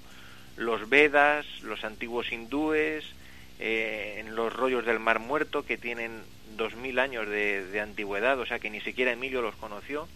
El, el, tema general eh, hace indicar que es una broma, Emilio. ¿eh? que ya es difícil. No te preocupes. no te preocupes. Pues todo parece indicar que en realidad el mundo que en el que estamos es un espejo de, de las cosas que están pasando en una realidad más profunda. Entonces, bueno, eh, volviendo a lo que comentábamos antes, Sí. hay que pensar que, eh, que estamos viviendo en un mundo en el que todo lo que hacemos de manera consciente o inconsciente, nuestras creencias, la compasión, la traición, eh, todo eh, lo estamos afectando. O sea, nosotros somos como los artistas de nuestra propia vida y nuestra vida pues es una expresión de nuestras pasiones, de nuestros temores, de nuestros sueños, de nuestros deseos en, en ese lienzo que, que es la vida. Es decir, aquellas personas que viven pensando que hagan lo que hagan, que no van a afectar a nada, que no pueden cambiar nada, ni de sí mismos, ni de la vida de los demás, están muy equivocados. Y eh, a mí me, me viene a la memoria, por ejemplo, y además ahora que estamos a las puertas de la Navidad, pues una película que es maravillosa, que es Qué bello es vivir, de Frank Capra, Sí. y que, bueno, que puedo hacer spoiler porque, bueno, la ha visto todo el mundo. Es, se ve, eh, pues, eh, una persona que se quiere suicidar, se ve hasta qué punto esa persona ha afectado a la vida de todos los demás. Eh, esa persona se quiere suicidar porque considera que su vida no ha servido para nada, no ha afectado a la de nadie, no ha hecho nada bueno y un ángel le demuestra pues que su vida ha merecido la pena y que si no hubiese nacido esa persona, pues la vida de muchos de sus seres queridos hubiese sido completamente distinta. Entonces, no somos conscientes de hasta qué punto la vida de Javier, la vida de Emilio, la de Rafaela, la de Gustavo, la de cualquier oyente que nos esté escuchando en España, en Latinoamérica, hasta qué punto nuestra mera existencia afecta a la de mucha gente. Mm. Quizá puedan ser cinco personas, quizá diez, pero si tú le cambias la vida a una persona, a su vez esa persona cambia. está cambiando la de otra. O sea, es, es un tema poderosísimo. O sea, que ningún ser humano, ninguna vida es en balde.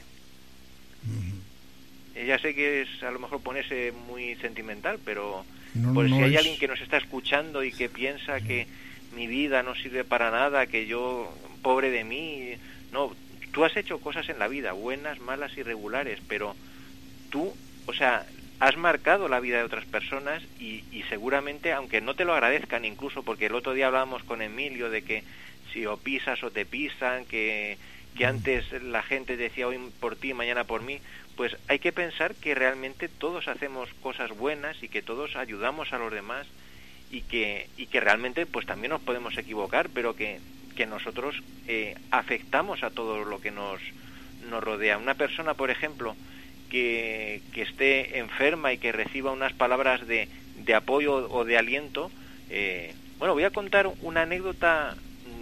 Vosotros conoceréis de este mundo del misterio a Santiago Camacho. Santiago Camacho estuvo colaborando durante un tiempo con Iker Jiménez. Bueno, pues este hombre, él, esto no lo descubro yo, esto lo ha contado él mismo. Este hombre pasó por un episodio depresivo muy grave y al parecer pues eh, lo tenía todo preparado para suicidarse, pero absolutamente todo preparado. Y de repente, pues cuando lo tenía todo listo, pues llamaron al, al timbre de su puerta, abrió, dijo, ¿quién es? El hombre ya... Y de repente, pues abre la puerta y eran pues como, no sé si eran unos testigos de Jehová o algo así, que abrió la puerta y le dijeron, Dios te ama. Pues eso él lo vivió como una señal y seguramente esos testigos de Jehová o, o quienes fueran no, no, no saben hasta qué punto ese, ese mensaje que claro Puede dirías, influir. puede ser casualidad, ¿no? Pues salvaron la vida de una persona con, con eso que le dijeron, porque el hombre lo interpretó como diciendo, hostias, o sea, que llamen Eso a la puerta y me digan eso, claro. ¿sabes? O sea, mm, hay que tener muy en cuenta que, por ejemplo, Emilio, Emilio es una persona que a lo largo de su vida habrá hecho cosas buenas, habrá hecho cosas malas, pero seguro, estoy convencido de que hay gente que tiene muy buenos recuerdos de él y, y que ha hecho cosas buenas que han influido muy positivamente me apunta a mi mujer que Emilio no se ha muerto. que estaba de parranda nada más. Dile que muchas gracias. Que, muchas gracias por el reconocimiento, Fernando. Sí, sí, sí, sí. No, no, eh, eh, vamos, aunque me estoy saliendo completamente del tema, pero es lo bonito de la radio en directo. y tú tranquilo. es que la radio en directo tiene esta esta emoción, ¿no? Totalmente, y, y es, es, es eso que a mí me gustaría dejar ese mensaje que aparte de saber que vivimos en una matriz en la que está todo conectado, eh, que hay muchas capas de, de realidad, que, que digamos, eh, no somos capaces de, de, ver todo lo que existe en, en, el, en el universo, aunque se puedan intuir, o incluso gente con experiencias extrasensoriales, pero hay que tener en cuenta que nosotros somos creadores y somos capaces de grandes cosas. El ser humano es capaz de cosas maravillosas y, y bueno, y la prueba más evidente pues la tenéis vosotros con el, con el programa que, que bueno, pues que logréis conectar a personas de, de muchos lugares y reunirlas y hacer pues que bueno que la, la, gente pues durante un par de horas a la semana pues se sienta acompañada se sienta feliz y, y bueno y, y les estimule los, los sueños al final que se olviden un poco de todo ese mare magnum, ¿no? Como yo digo, de vida, porque si no buscamos este tipo de encuentros de, de momentos para uno mismo, pues como siempre hemos dicho, la vida nos va llevando a ciegas y, vamos pues como se suele decir como los borregos, todos en manada y no sabemos nunca ni dónde parar ni dónde descansar, ¿no? Y Hombre, que, es que además ahora yo, por ejemplo, la tecnología está muy bien y por ejemplo sirve el Facebook pues para interactuar con la audiencia, está el WhatsApp, bueno, una serie de pero también eso nos está un poco aislando, separando. Aislando, eh, mm. estamos deshumanizándonos un, poquito. Hay gente que ya ni siquiera utiliza el, el teléfono para hablar y, y, desear unas felices navidades a pues a sus padres, a hijos o tal, sino que directamente te envían un WhatsApp, ¿sabes? O sea... El mismo, perdona Fernando, el mismo WhatsApp que le envían a todo el mundo sin que tenga ninguna connotación humana, ni con amor, ni con simpatía, vamos.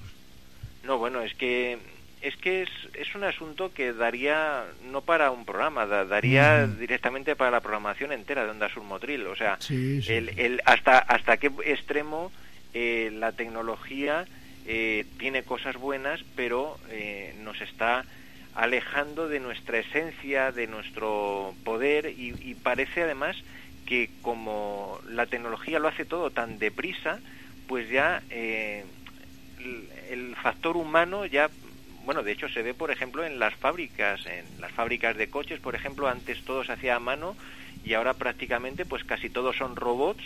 Y entonces pues el, el ser humano se ve como algo muy pequeñito, muy pequeñito, muy pequeñito. Y en realidad pues esos robots, por ejemplo, pues no podrían existir si no hubiese habido unos seres humanos que los han creado. O sea, que lo que pasa es que, claro, estamos dejando que la tecnología nos devore y eso es un problema. A mí me da mucho miedo, Fernando, dónde estamos encauzando este mundo.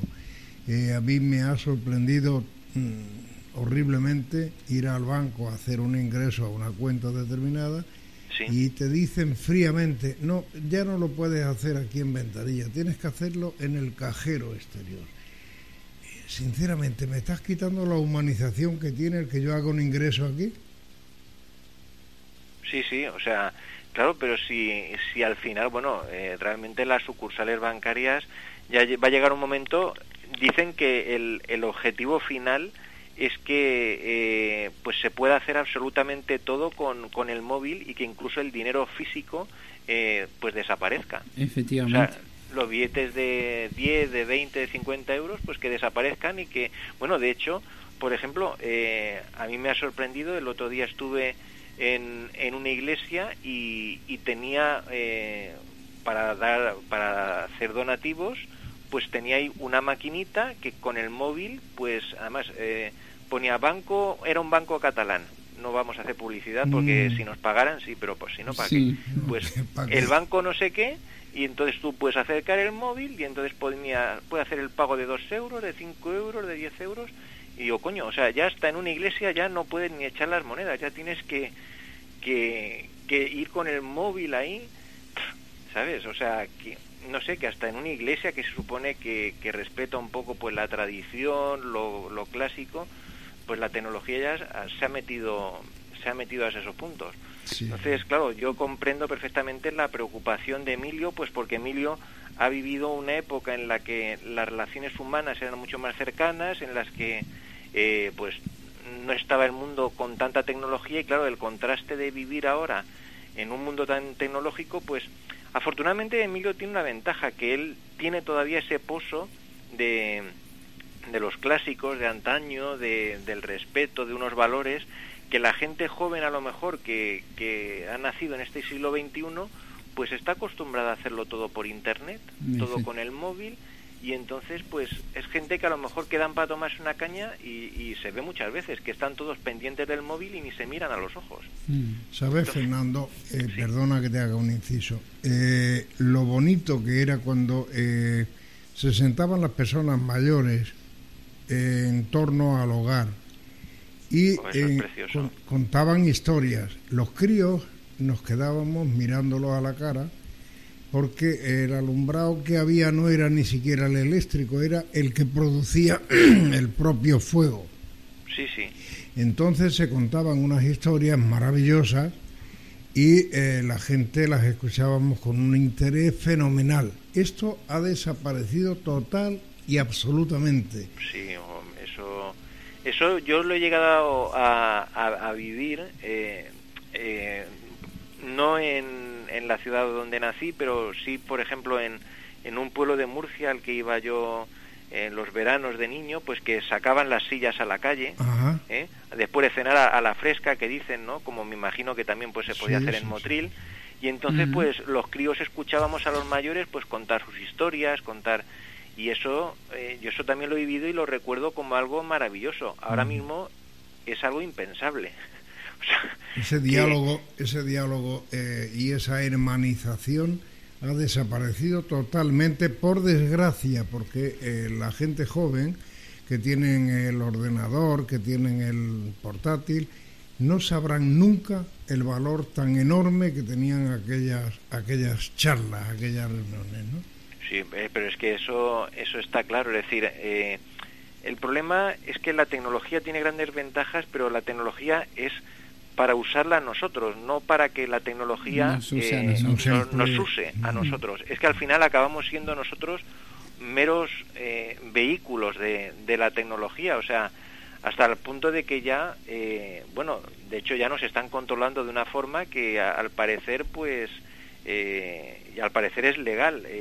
la gente entre el 24 y el 25 de diciembre van a ser controlados el, posicionamiento, la ubicación de los móviles de todos los españoles eh, para no sé qué experimento quieren hacer y como no está contra la ley de protección de datos, pues entonces vamos a estar durante ese periodo de tiempo entre el 24 y el 25 que claro, la gente pues no apaga el móvil porque la gente se desea feliz Navidad, feliz Nochebuena y tal.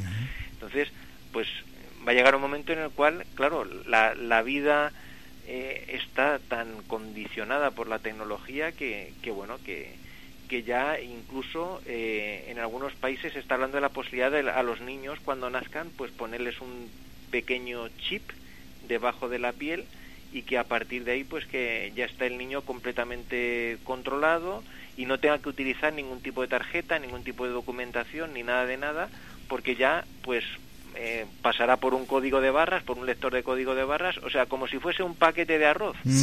Pero, pero claro, eh, ¿en qué nos estamos convirtiendo? No, pero si te das cuenta, en la Biblia ya está esto descrito, ¿no?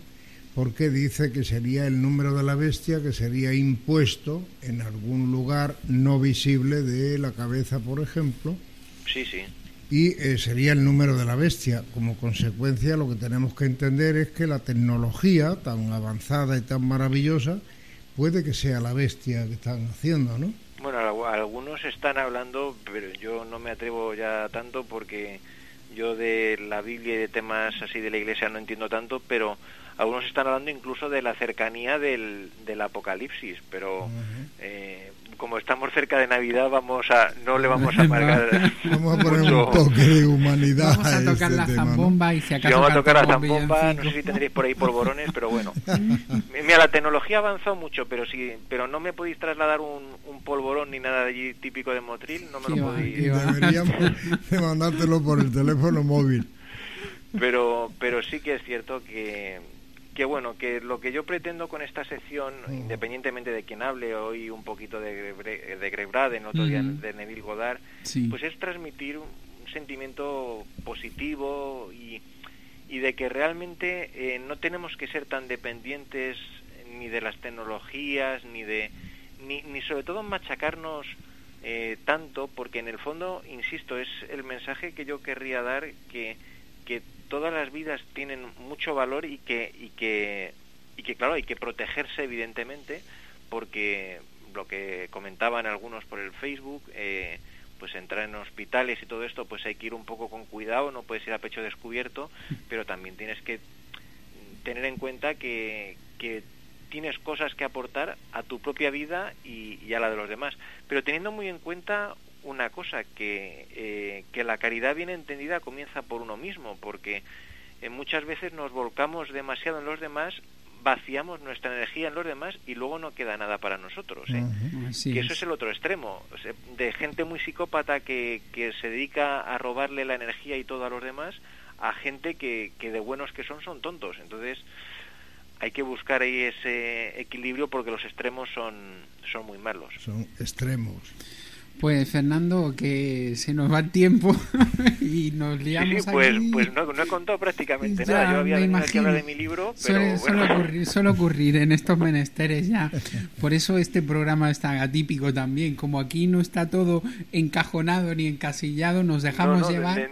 desde luego. nos dejamos llevar. Yo simplemente quiero aprovechar pues para desear unas felices fiestas a todos los oyentes de Ladrones de Sueño, a todos, sin excepción y, por supuesto también a, a Emilio, que es una persona entrañable y que me gusta sobre todo el sentido del humor que tiene, porque yo gasto bromas, y pero veo que él entra muy bien a las bromas, porque hay gente que se molesta. pero Al contrario, si no le damos ese toque de humor a la vida, claro. carecería pues volvemos a lo mismo. Mira, las máquinas nunca van a tener el sentido del humor de los seres ah, humanos. de eso estoy convencido, Fernando. Eso es imposible. Y un abrazo muy fuerte también para Javier y, que tengáis unas felices fiestas. Igualmente, Fernando, un abrazo muy grande para ti y tu compañía. Aprovecho para lanzarte también un dardito que habías hecho antes mención a esos dulces típicos que no tenemos por aquí. Pues yo te traslado un, un mensajito de nuestra chica del palco número 5, que si os animáis a venir, seguro que probáis algunos dulces hechos por ella a mano, que sabe amasar muy bien y estáis invitados. O sea que mm, queda, la, dicho. la, hospitalidad granadina que no, que no falte. Muchas gracias. Un abrazo dicho, Fernando. Un abrazo muy fuerte de, todo corazón y, y sois muy grandes. Y a pasarlo bien. Felices fiestas y feliz año nuevo y todo eso que se dice. Igualmente. Y prepara la zambomba y la botella de anís el mono. Emilio, con la cuchara. Que eso está hecho. Un abrazo. Un abrazo.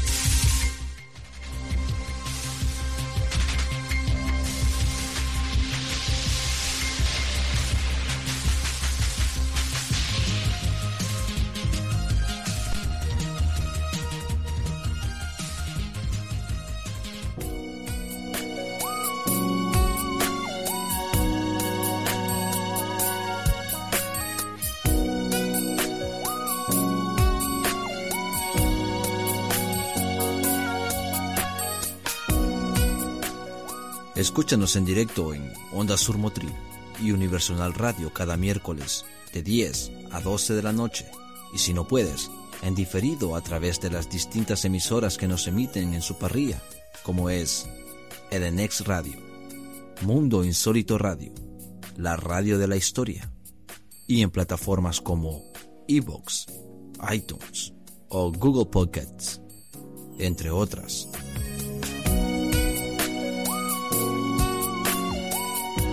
Contacta con el programa a través de las redes sociales, fanpage de Facebook, arroba ladrones de suenos, vía Twitter en arroba ladrones de suenos o a través de nuestro email info arroba ladronesdesueños.es.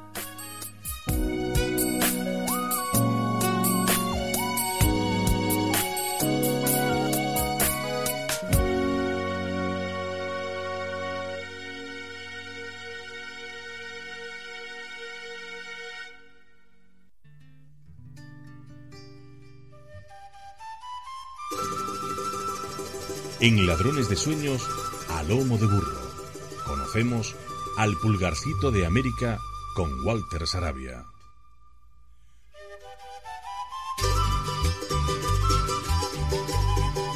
Y bueno, la semana pasada es que nos quedamos con la pena, Emilio, nos quedamos con la pena y las ganas de darnos ese viajecito a lomo de burro. Claro. Y lógicamente, pues esta semana mm, hemos dicho, vamos a, vamos a recuperar ese burrito que estaba ya bueno, estaba ya repuesto.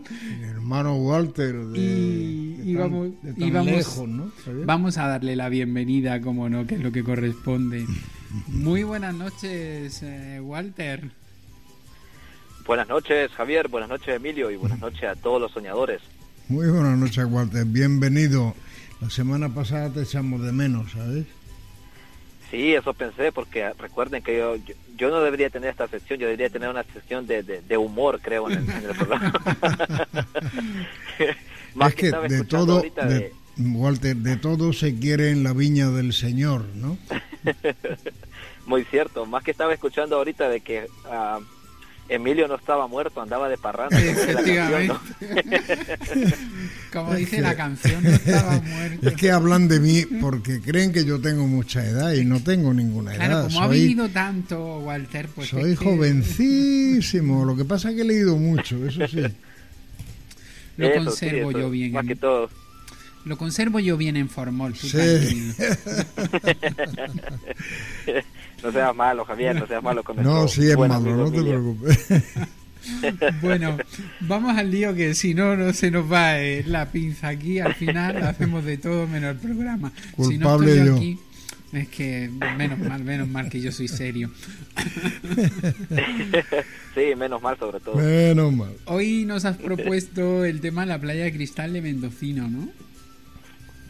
Sí, Javier, como ya lo habíamos propuesto la semana pasada, pues, y como no se pudo, por cuestiones laborales, pues, ahora la traemos, ya que esta playa es un poco es bastante ah, extraña y hermosa a la vez, aunque tiene un poquito de, de- su historia es un poquito, un poco rara, digámoslo, en este aspecto. Es una playa que se encuentra en el condado de Mendocino, aquí en California, y se encuentra dentro del, del que ahora es el parque estatal de McCarricher, muy Mm. cerca del pueblo de Far Bragg. Eh, en realidad se llama The Glass Beach, que significa la playa de cristal. Eh, de esta playa, pues para hacer un poquito más, para ponerlo un poquito más en contexto, por decirlo de alguna forma, se dice que en 1906 los pobladores de Fort Bragg tiraban toda la basura en los acantilados, ya que en estos lados hay muchos acantilados en este, en este, en estos parajes. Hasta se cuenta que llegaban a tirar vehículos a los acantilados aquí en, en aquellos entonces. Eh, los habitantes ah, se referían a, a esta, a esta playa como el vertedero. Y entonces, pero llegó el momento que para reducir un poco la cantidad de, de escombros que, que tiraban a, a estos lugares, eh, cuando el sitio se llenó en 1942, eh, cuando hicieron, el- habían hecho un vertedero ahí en- enorme y cuando ya este sitio se llenó en 1943, perdón, ah, hicieron un nuevo vertedero, un poquito más al norte de, de, de lo que es la, la- el- en este condado de Mendocino, que también lo llamaron como el sitio número dos, ¿te imaginas? Pues ya se había llenado uno, pues ahora vamos, otro. como sitio número dos para, para ver, creo que el plan era llenar todo el océano, de verdad. Pero bien. Pues igual Pero bien, ¿no? este sí, sí, este sitio se llenó más rápido que el anterior, se llenó en 1949. Entonces volvieron a, a crear otro sitio para tirar más desechos, un poquito más al norte. Y fue entonces cuando el, el estado de California pues decidió tomar eh, cartas en el asunto. Y en 1960 la Junta Estatal de California tomó las cartas, ¿verdad? Cartas en el asunto, perdón, para poner un poquito más de orden, ya que se estaba haciendo un gran daño al, al ecosistema. Y cerraron todas estas áreas. Y se pues llevaron varios programas de, de, limpieza durante años para poder corregir el daño que, que habían ocasionado los pobladores. Y desde entonces los, los restos biodegradables se descompusieron, aparentemente, a los que eran los que se podían descomponer y, los metales y otras cosas que habían tirado en, en, en, las playas, en todo este sitio, prácticamente en toda la costa de este condado, pues fueron retirados y vendidos como chatarras, muchos de ellos. Ah, se cuenta también que aquí en aquí aquí dentro la, la, la lo, lo extraño y lo bonito que la naturaleza nos, nos brinda, ¿verdad? Entonces, como no pudieron retirar lo que era el, la cerámica y los las botellas de vidrio que, que, que se habían ido para dentro del océano, que más bien formaban una gran, una gran, ¿cómo se podría decir? una superficie enorme. Entonces las, sí, sí, entonces las olas comenzaron a, a sacar todo esto hacia la playa y, y, y, a medida lo sacaba, pues iban quebrando las botellas de vidrio y la cerámica entonces, y a las olas las mecían todos estos, todos estos ah, pedazos de vidrio que, que, se habían formado y pedazos de cerámica. Y al, al, pasar de los años esta, este trabajo que hizo las olas o la naturaleza más bien pues les fue matando un poco el, el, filo del, del, cristal. Y las fue formando como que si en realidad fuesen piedras naturales entonces, y como habían todo tipo de botellas, de, todo tipo de colores, eh, entonces se fueron mezclando unas con otras y se fue quedando una, una área bastante, bastante considerada de la playa con, con este tipo de, de piedras, pues ahora llamemos las piedras, vamos a suponer, pero siguen siendo cristales que ya no tienen ningún filo están limados por el agua y por el roce de, de, la fuerza del oleaje. De hecho, estoy compartiendo en las redes un enlace para aquellos soñadores que quieran conocer un poquito más y ver esas imágenes y al final esos cristales de botellas se transforman en, en parecen piedras precisamente. Sí, parecen piedras, pues el agua las moldeó de tal forma que, que pues la naturaleza nos ha dado una, una gran lección, ¿verdad? en pues ese aspecto. Ahora que estamos... De, nuestros propios de nuestros propios desechos, de nuestras propias, uh, qué sé yo, no, nos ha enseñado de cómo nos ha transformado algo muy bonito después de nos ha dado la cachetada, como por decirlo de alguna forma. O sea, el mar, el mar se ha dedicado al reciclaje, ¿no? Sí, ya que pues no somos capaces de poder nosotros. Ya que se lo hemos pues, tirado todo encima, ha dicho, pues con esto hago yo un poco de arreglo, ¿no? sí, sí, no, bueno. Ha de haber dicho ya el océano, la, naturaleza más que todo. Le voy a enseñar a estos cochinos cómo, cómo transformar la basura en algo, en algo bonito, ¿no? En algo bonito para que sepan que aquí no solo, no solo recibimos todo lo que la gente tira, sino al fin y al cabo intentamos sacarle provecho. Lo bueno es que el cristal, pues al fin y al cabo, mm, eh, tiene ese posible matiz porque al final nuestro gran problema, y ahora que estamos hablando mucho del tema ecológico por esa cumbre que está habiendo eh, precisamente en España sobre todo el tema del cambio climático y demás, nuestro principal problema al final ecológico son los plásticos que todavía no somos capaces de de entre tantos países ponernos de acuerdo en limitar y controlar ese tema. Claro, pues te puedes imaginar cuánto tiempo se tarda en que una botella, una simple botella de plástico, y eso que ahora las están haciendo un poco más ligeras, más livianas, cuántos años se, toma para que eso pueda, qué sé yo, desaparecerse, pues, hay una, hay el medio ambiente. Hay un montón de cosas, eh, Walter, que a mí mm, personalmente me preocupan. Yo no envidio a la gente del futuro porque entiendo que la modernidad es que los coches sean eléctricos, ¿vale? Pero si una pequeña batería de botón o de un portátil, cualquier cosa, una, una batería normal, pequeñita, tarda siglos en descomponerse, imagínate cuando todos los coches sean eléctricos para deshacerse de las baterías, porque esas baterías son agotables, llegará un momento que se agoten y habrá a ver qué hacen con ellas, dónde las van a poner. Es la pregunta que yo me hago, ¿no? Sí, eso es, eso es muy cierto, Emilio, porque si te acuerdas un poco, bueno, si nos acordamos un poco, hacemos un poquito de memoria, ah, bueno, muchos de aquellos que estén un poco involucrados en estos temas, ah, la marca esta conocida japonesa, que no, no sé, no la voy a decir, pero Mm, es la más conocida de. Japón. Sí. Si nos pagan, Ah, sí, Walter. eh, eh, bueno, hizo, hizo del modelo Prius y ellos tenían un problema cuando realizaron ese, ese, ese vehículo eléctrico. La batería solamente duraba tres años, solamente tres años, y luego había que reemplazar, ese era uno de los grandes problemas, que había que reemplazar esa batería. Pero ¿a dónde iba a parar la batería que, que se Esa, reemplazaba? claro, esa es la pregunta del millón, porque imagínate que haya 100 millones de coches eléctricos, cada tres años se tirarían 100 millones de baterías. ¿A dónde hay que echarlas? Que yo me que yo no me entero. Sí, eso, eso es cierto, pues. También pues viendo un documental y, y mientras tanto, mientras leía un poco acerca de, de- acerca de la playa de Cristal, ah, me di cuenta de que aquí en la, en la costa de California, bueno, aquí en la, ah, enfrente, digamos, si se podría decir casi entre Hawái y, lo que es California, se encuentra una, una isla flotante, una isla enorme de desechos que no hayan cómo controlarla. O sea, tienen planes de para poder recoger todo eso, pero yo lo dudo que puedan puedan lograrlo y si lo recogen pues lo van a traer tierra adentro y qué van a hacer con ello. Sí, pero eh, estamos hablando de que aparentemente es una isla del exterior, pero imagínate lo que lo sustenta debajo, la cantidad de isla que tiene que haber debajo del agua, ¿no? Cierto, cierto, está está duro.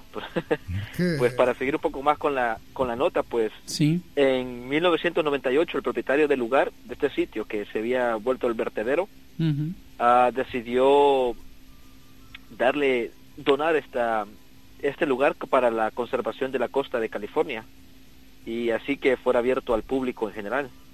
Lo cierto es de que ahora se ha hecho un lugar turístico y es visitado por miles de, personas cada cada verano, ya que en verano es la única forma que lo puedes ver en en su digamos con, con todos los matices cuando le pega el sol y todo eso porque durante el invierno y para esta fecha pues ahí prácticamente pasa nublado todo el todo el invierno y parte de la- del otoño. Sí, como que es más triste el juego del brillo del sol sobre esos cristales de diferentes colores, eh, la visión será totalmente diferente, lógicamente.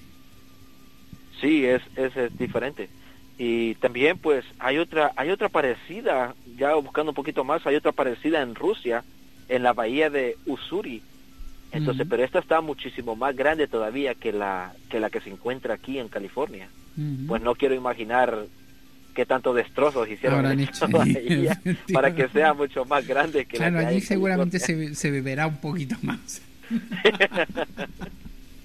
Eso sin duda. Con el frío aquel polar, pues se beberá algo más y por eso las botellas abundarán un poquito más. No, pero la vuelven a rellenar.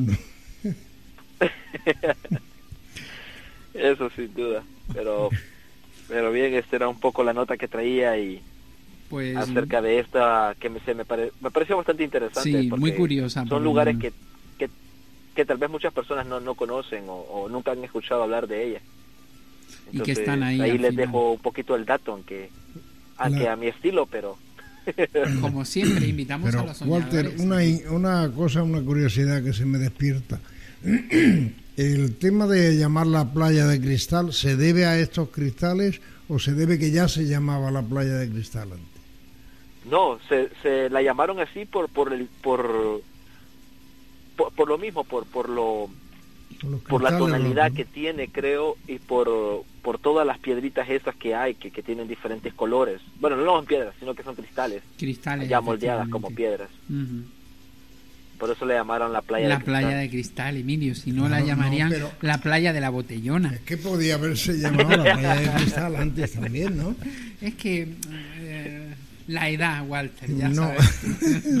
No, No, las no, no, inquietu- está- la edad no, las los inquietudes. reflejos, los reflejos.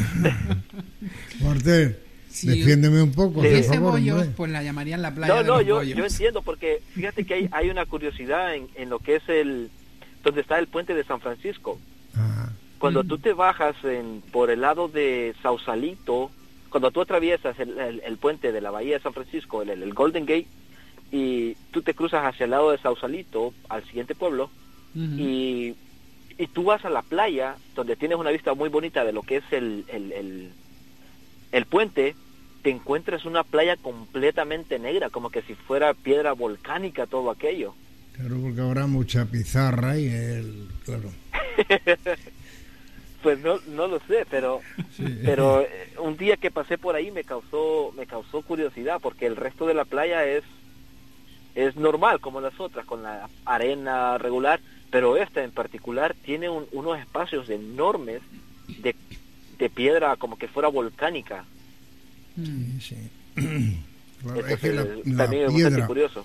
la piedra de pizarra cuando se va diluyendo también se hace como una arena negra, ¿no? Ah, bueno, eso sí no no lo sabía. Claro. Pero tú mira eh, los terrenos donde hay pizarra y verás que el porvillo que hay, la de la tierra firme, la tierra es negra, ¿no? Ese es el grado de más- madurez de Emilio.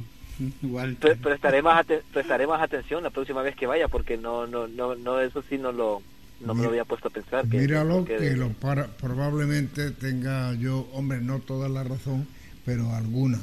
Pero algo, algo. Démosle eh, un No, poco de... seguramente seguramente tengas razón Emilio lo que pasa es de que como muchas cosas de estas son raras para mí porque para mí encontrarme piedra volcánica pues para a- desde mi entendimiento pues tengo que ver si al- es un área de que donde donde hay volcanes o es un área volcánica verdad Lógico, Claro. por, por lógica Ujú. entonces ya yo yo entiendo de que ah, todo el área puede ser por eso porque en algún momento de, de la historia tuvo que haber una erupción grande y todo esto las cuestiones de la lava y todo esto se que se enfrió pues es lo que ha formado todo ese toda esa superficie También alrededor es del lugar probable, claro. Eso habría que apelar un poco a la ciencia o cosas de estas. ¿no? Pues amigo Walter. Walter, te, te vamos a dejar descansar. Una hemorragia de satisfacción Se está tenerte- metiendo en unos berenjenales. que ya sabes.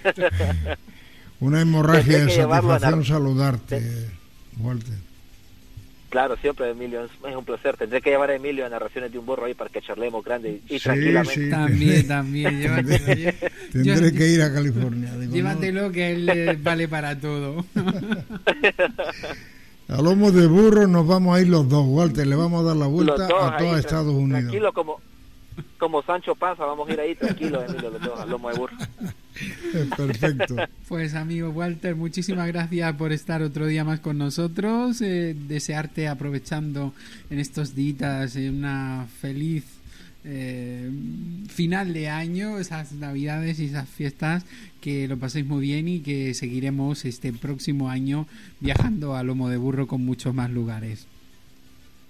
Claro, Javier, así será, aunque no mucho me gustan las navidades, pero de- también desearle a todos los, a ustedes, a tanto a ti como a Emilio y a los soñadores, pues felices fiestas. Igualmente, Y- Walter. Pásatelo lo mejor sí. que puedas con los tuyos. Claro, gracias Emilio también a ustedes y, y nada, pues seguiremos el otro año si Dios quiere y ahí vamos a seguir dando lata y trayendo nuevas notas. Ahí está. Pues lo dicho, Walter, un abrazo enorme y hasta la próxima. Te esperamos en el Hasta 20. la próxima. Venga, un abrazo, bravo. Perfecto, Emilio.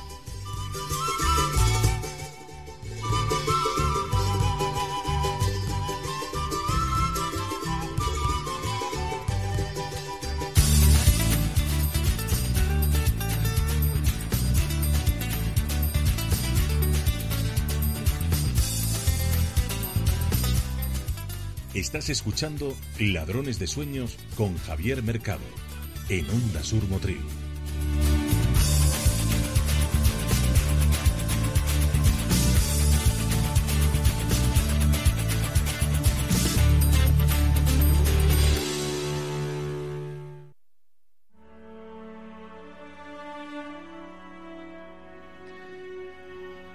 Pues que esto se acaba, Emilio, así como así, así como empezó, pues así como que terminamos. Claro, la ilusión que tenemos cuando empezamos y la tristeza que nos da despedirnos, porque nos queda una semana para volver a estar aquí.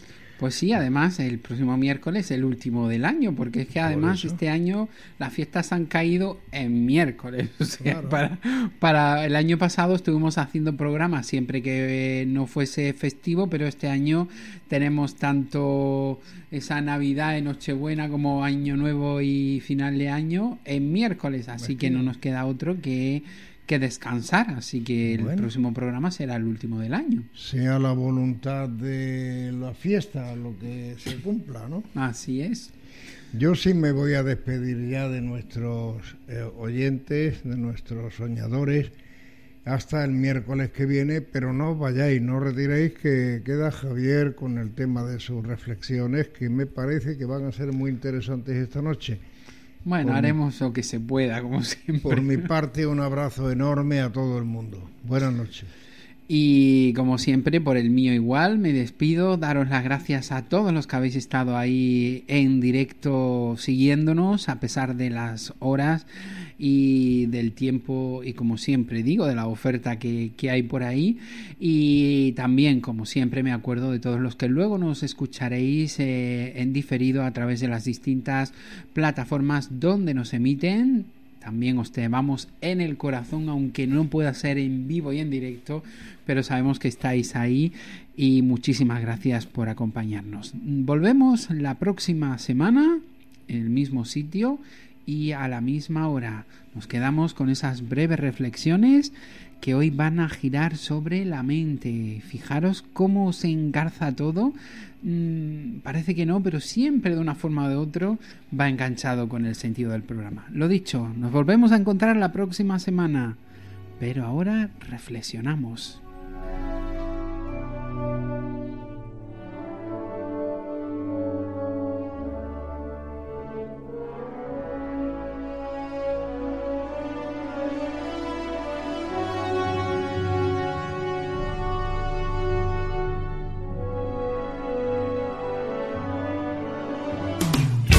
¿Quieres respuestas? Escucha, ladrones de sueños. Ladrones de sueños. You are now hearing Dream Llega el momento de Imaginemos. En Ladrones de Sueños reflexionamos contigo.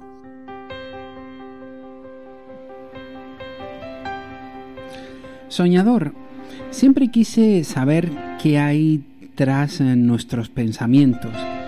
¿Quién dirige o quién maneja el timón de nuestra mente? No sé si tú alguna vez te lo has llegado a cuestionar, pero es algo muy curioso e intrigante. Se ha llegado a una primera conclusión que no sé qué puede tener de cierta o no, ya que a veces dudo hasta de ello mismo. Lo que sí tengo claro es que ni yo soy dueño o creador de mis pensamientos. Pero ¿por qué pienso eso? Pues no sé si te habrá ocurrido alguna vez que ves a alguien que ni siquiera conoces y tu mente trabaja sola y monta una película en menos de 5 segundos sobre una serie de hechos o circunstancias que ninguna de ellas van a ocurrir, porque esa persona luego sigue su camino y tú también. Es más, hasta del más mínimo detalle que llega a pasar por nuestra cabeza, tengo dudas si es eh, una creación nuestra o simplemente es un acto impulso mm, de nuestra propia mente. Lo que sí eh, siempre me ha parecido muy intrigante es el poder que tiene la misma hasta el punto de que domina toda nuestra existencia aquí.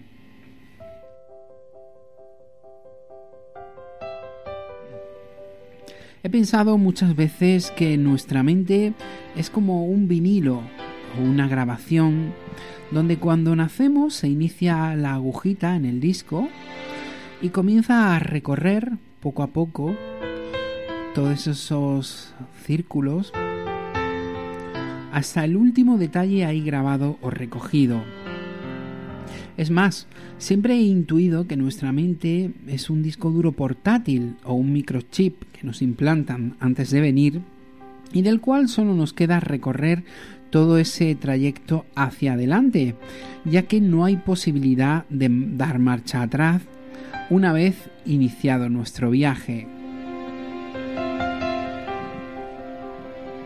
Pero esa mm, creación mental que vivimos aquí durante nuestra estancia es tan real que poca gente puede pensar que lo que realmente hacemos es desarrollar o leer toda la información que ya traemos de serie. Te invito hoy desde Imaginemos a que si tienes curiosidad, te investigues tú mismo y te pares a cuestionar si todo aquello que pasa por tu cabeza realmente es producto de tu propia creación día a día o si en realidad lo que hacemos es vivir una realidad paralela pero que existe previamente.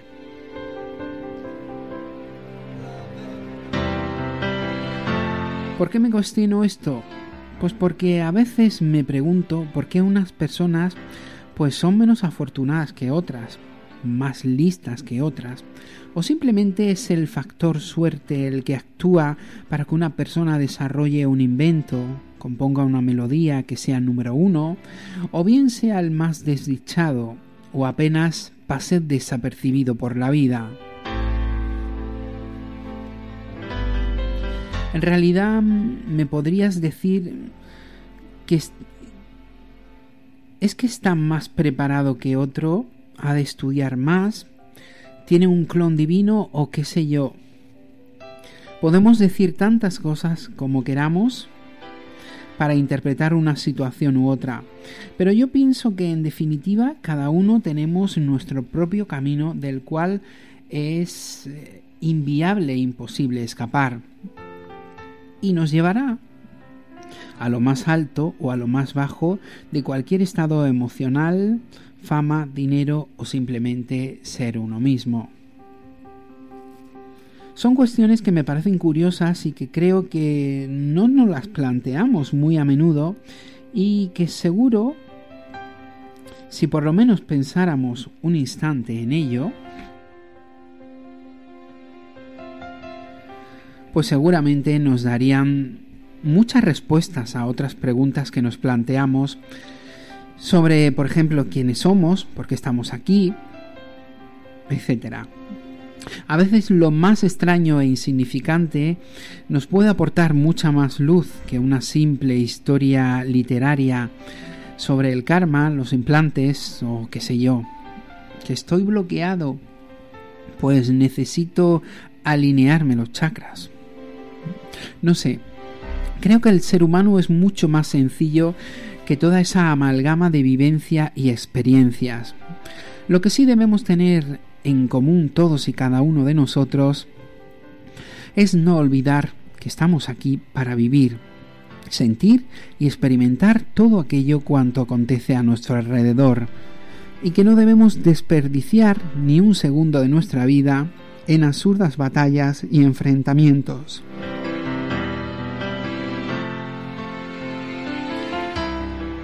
Cree lo que sientas. Siente que lo creas. Da igual el orden de los factores, nunca alterará el producto único e irrepetible que eres tú. La esencia de tu ser es tu verdadera autenticidad.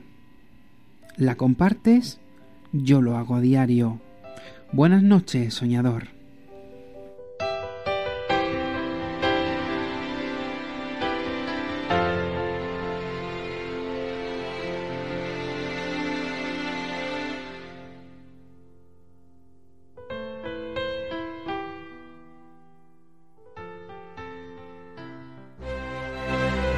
Opiniones vertidas en este programa son de exclusiva responsabilidad de quienes las emiten y no representan necesariamente el pensamiento de la dirección del programa ni de la emisora.